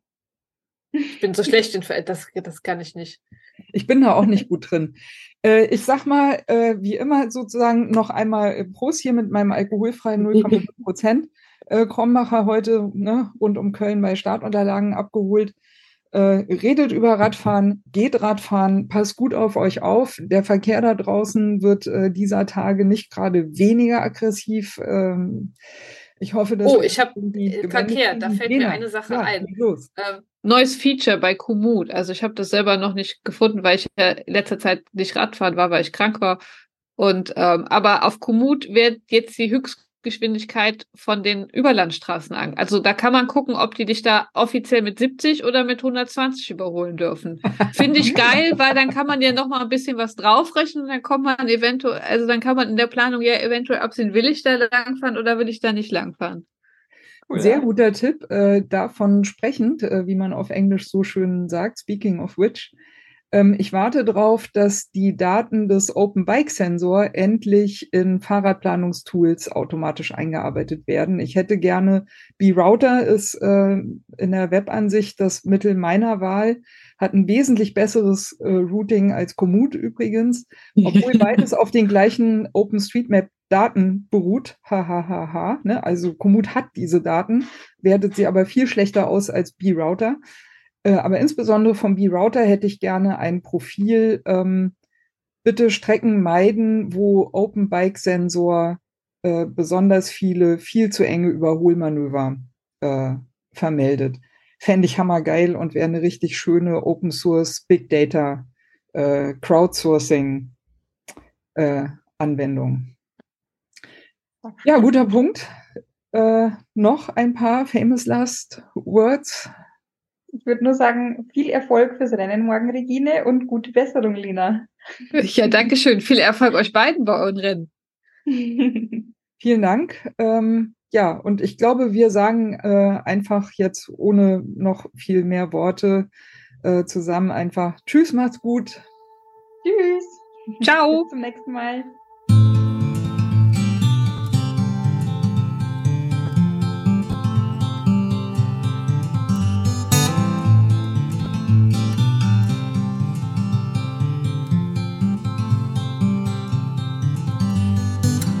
Maybe you're tired of the waves that come and knock you off your feet. I'd long to see you on a day when you won't drown. The constant dragging and deceit, your hands been tied and there to greet a life that's bounded to a world that keeps on taking every day.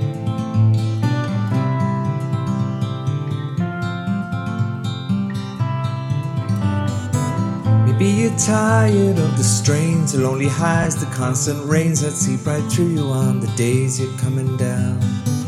Maybe relying on horizons where the skies they fill with diamonds ain't surprising that the love that you have lost is in your mind.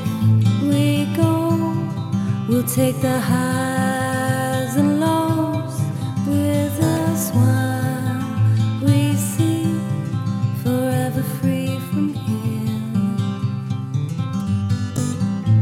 You're tired of the waves that come and knock you off your feet. I'd long to see you on a day when you won't drown. Maybe the answer lies beneath these scattered words. They flood our streets, and now the lights without the power flicker on into the night. We go, we'll take the highs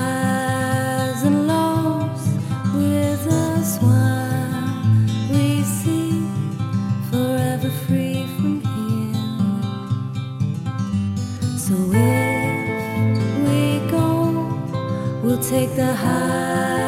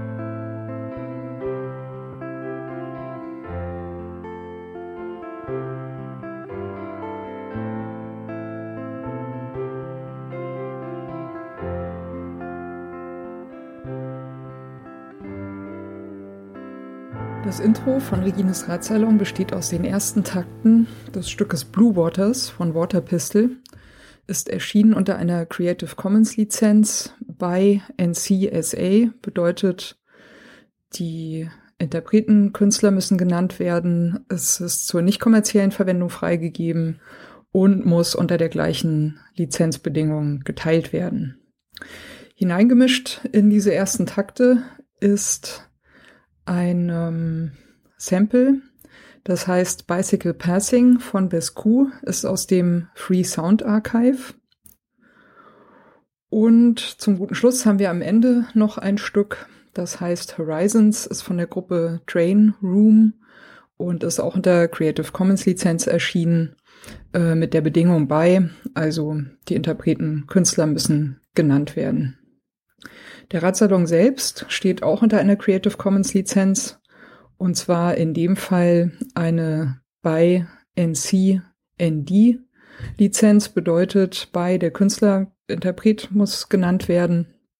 NC Non-Commercial, also ist zur nicht kommerziellen Benutzung freigegeben und ND No Derivatives, sprich es ist nicht erlaubt, äh, Stücke daraus herauszuschneiden und in anderen Zusammenhängen äh, weiter zu verwenden. Das ist mir vor allem deswegen sehr wichtig, weil ich gerne nicht möchte, dass das, was Gäste oder Menschen im Radsalon sagen, aus dem Zusammenhang gerissen, irgendwo gesampelt und weiterverwendet werden kann.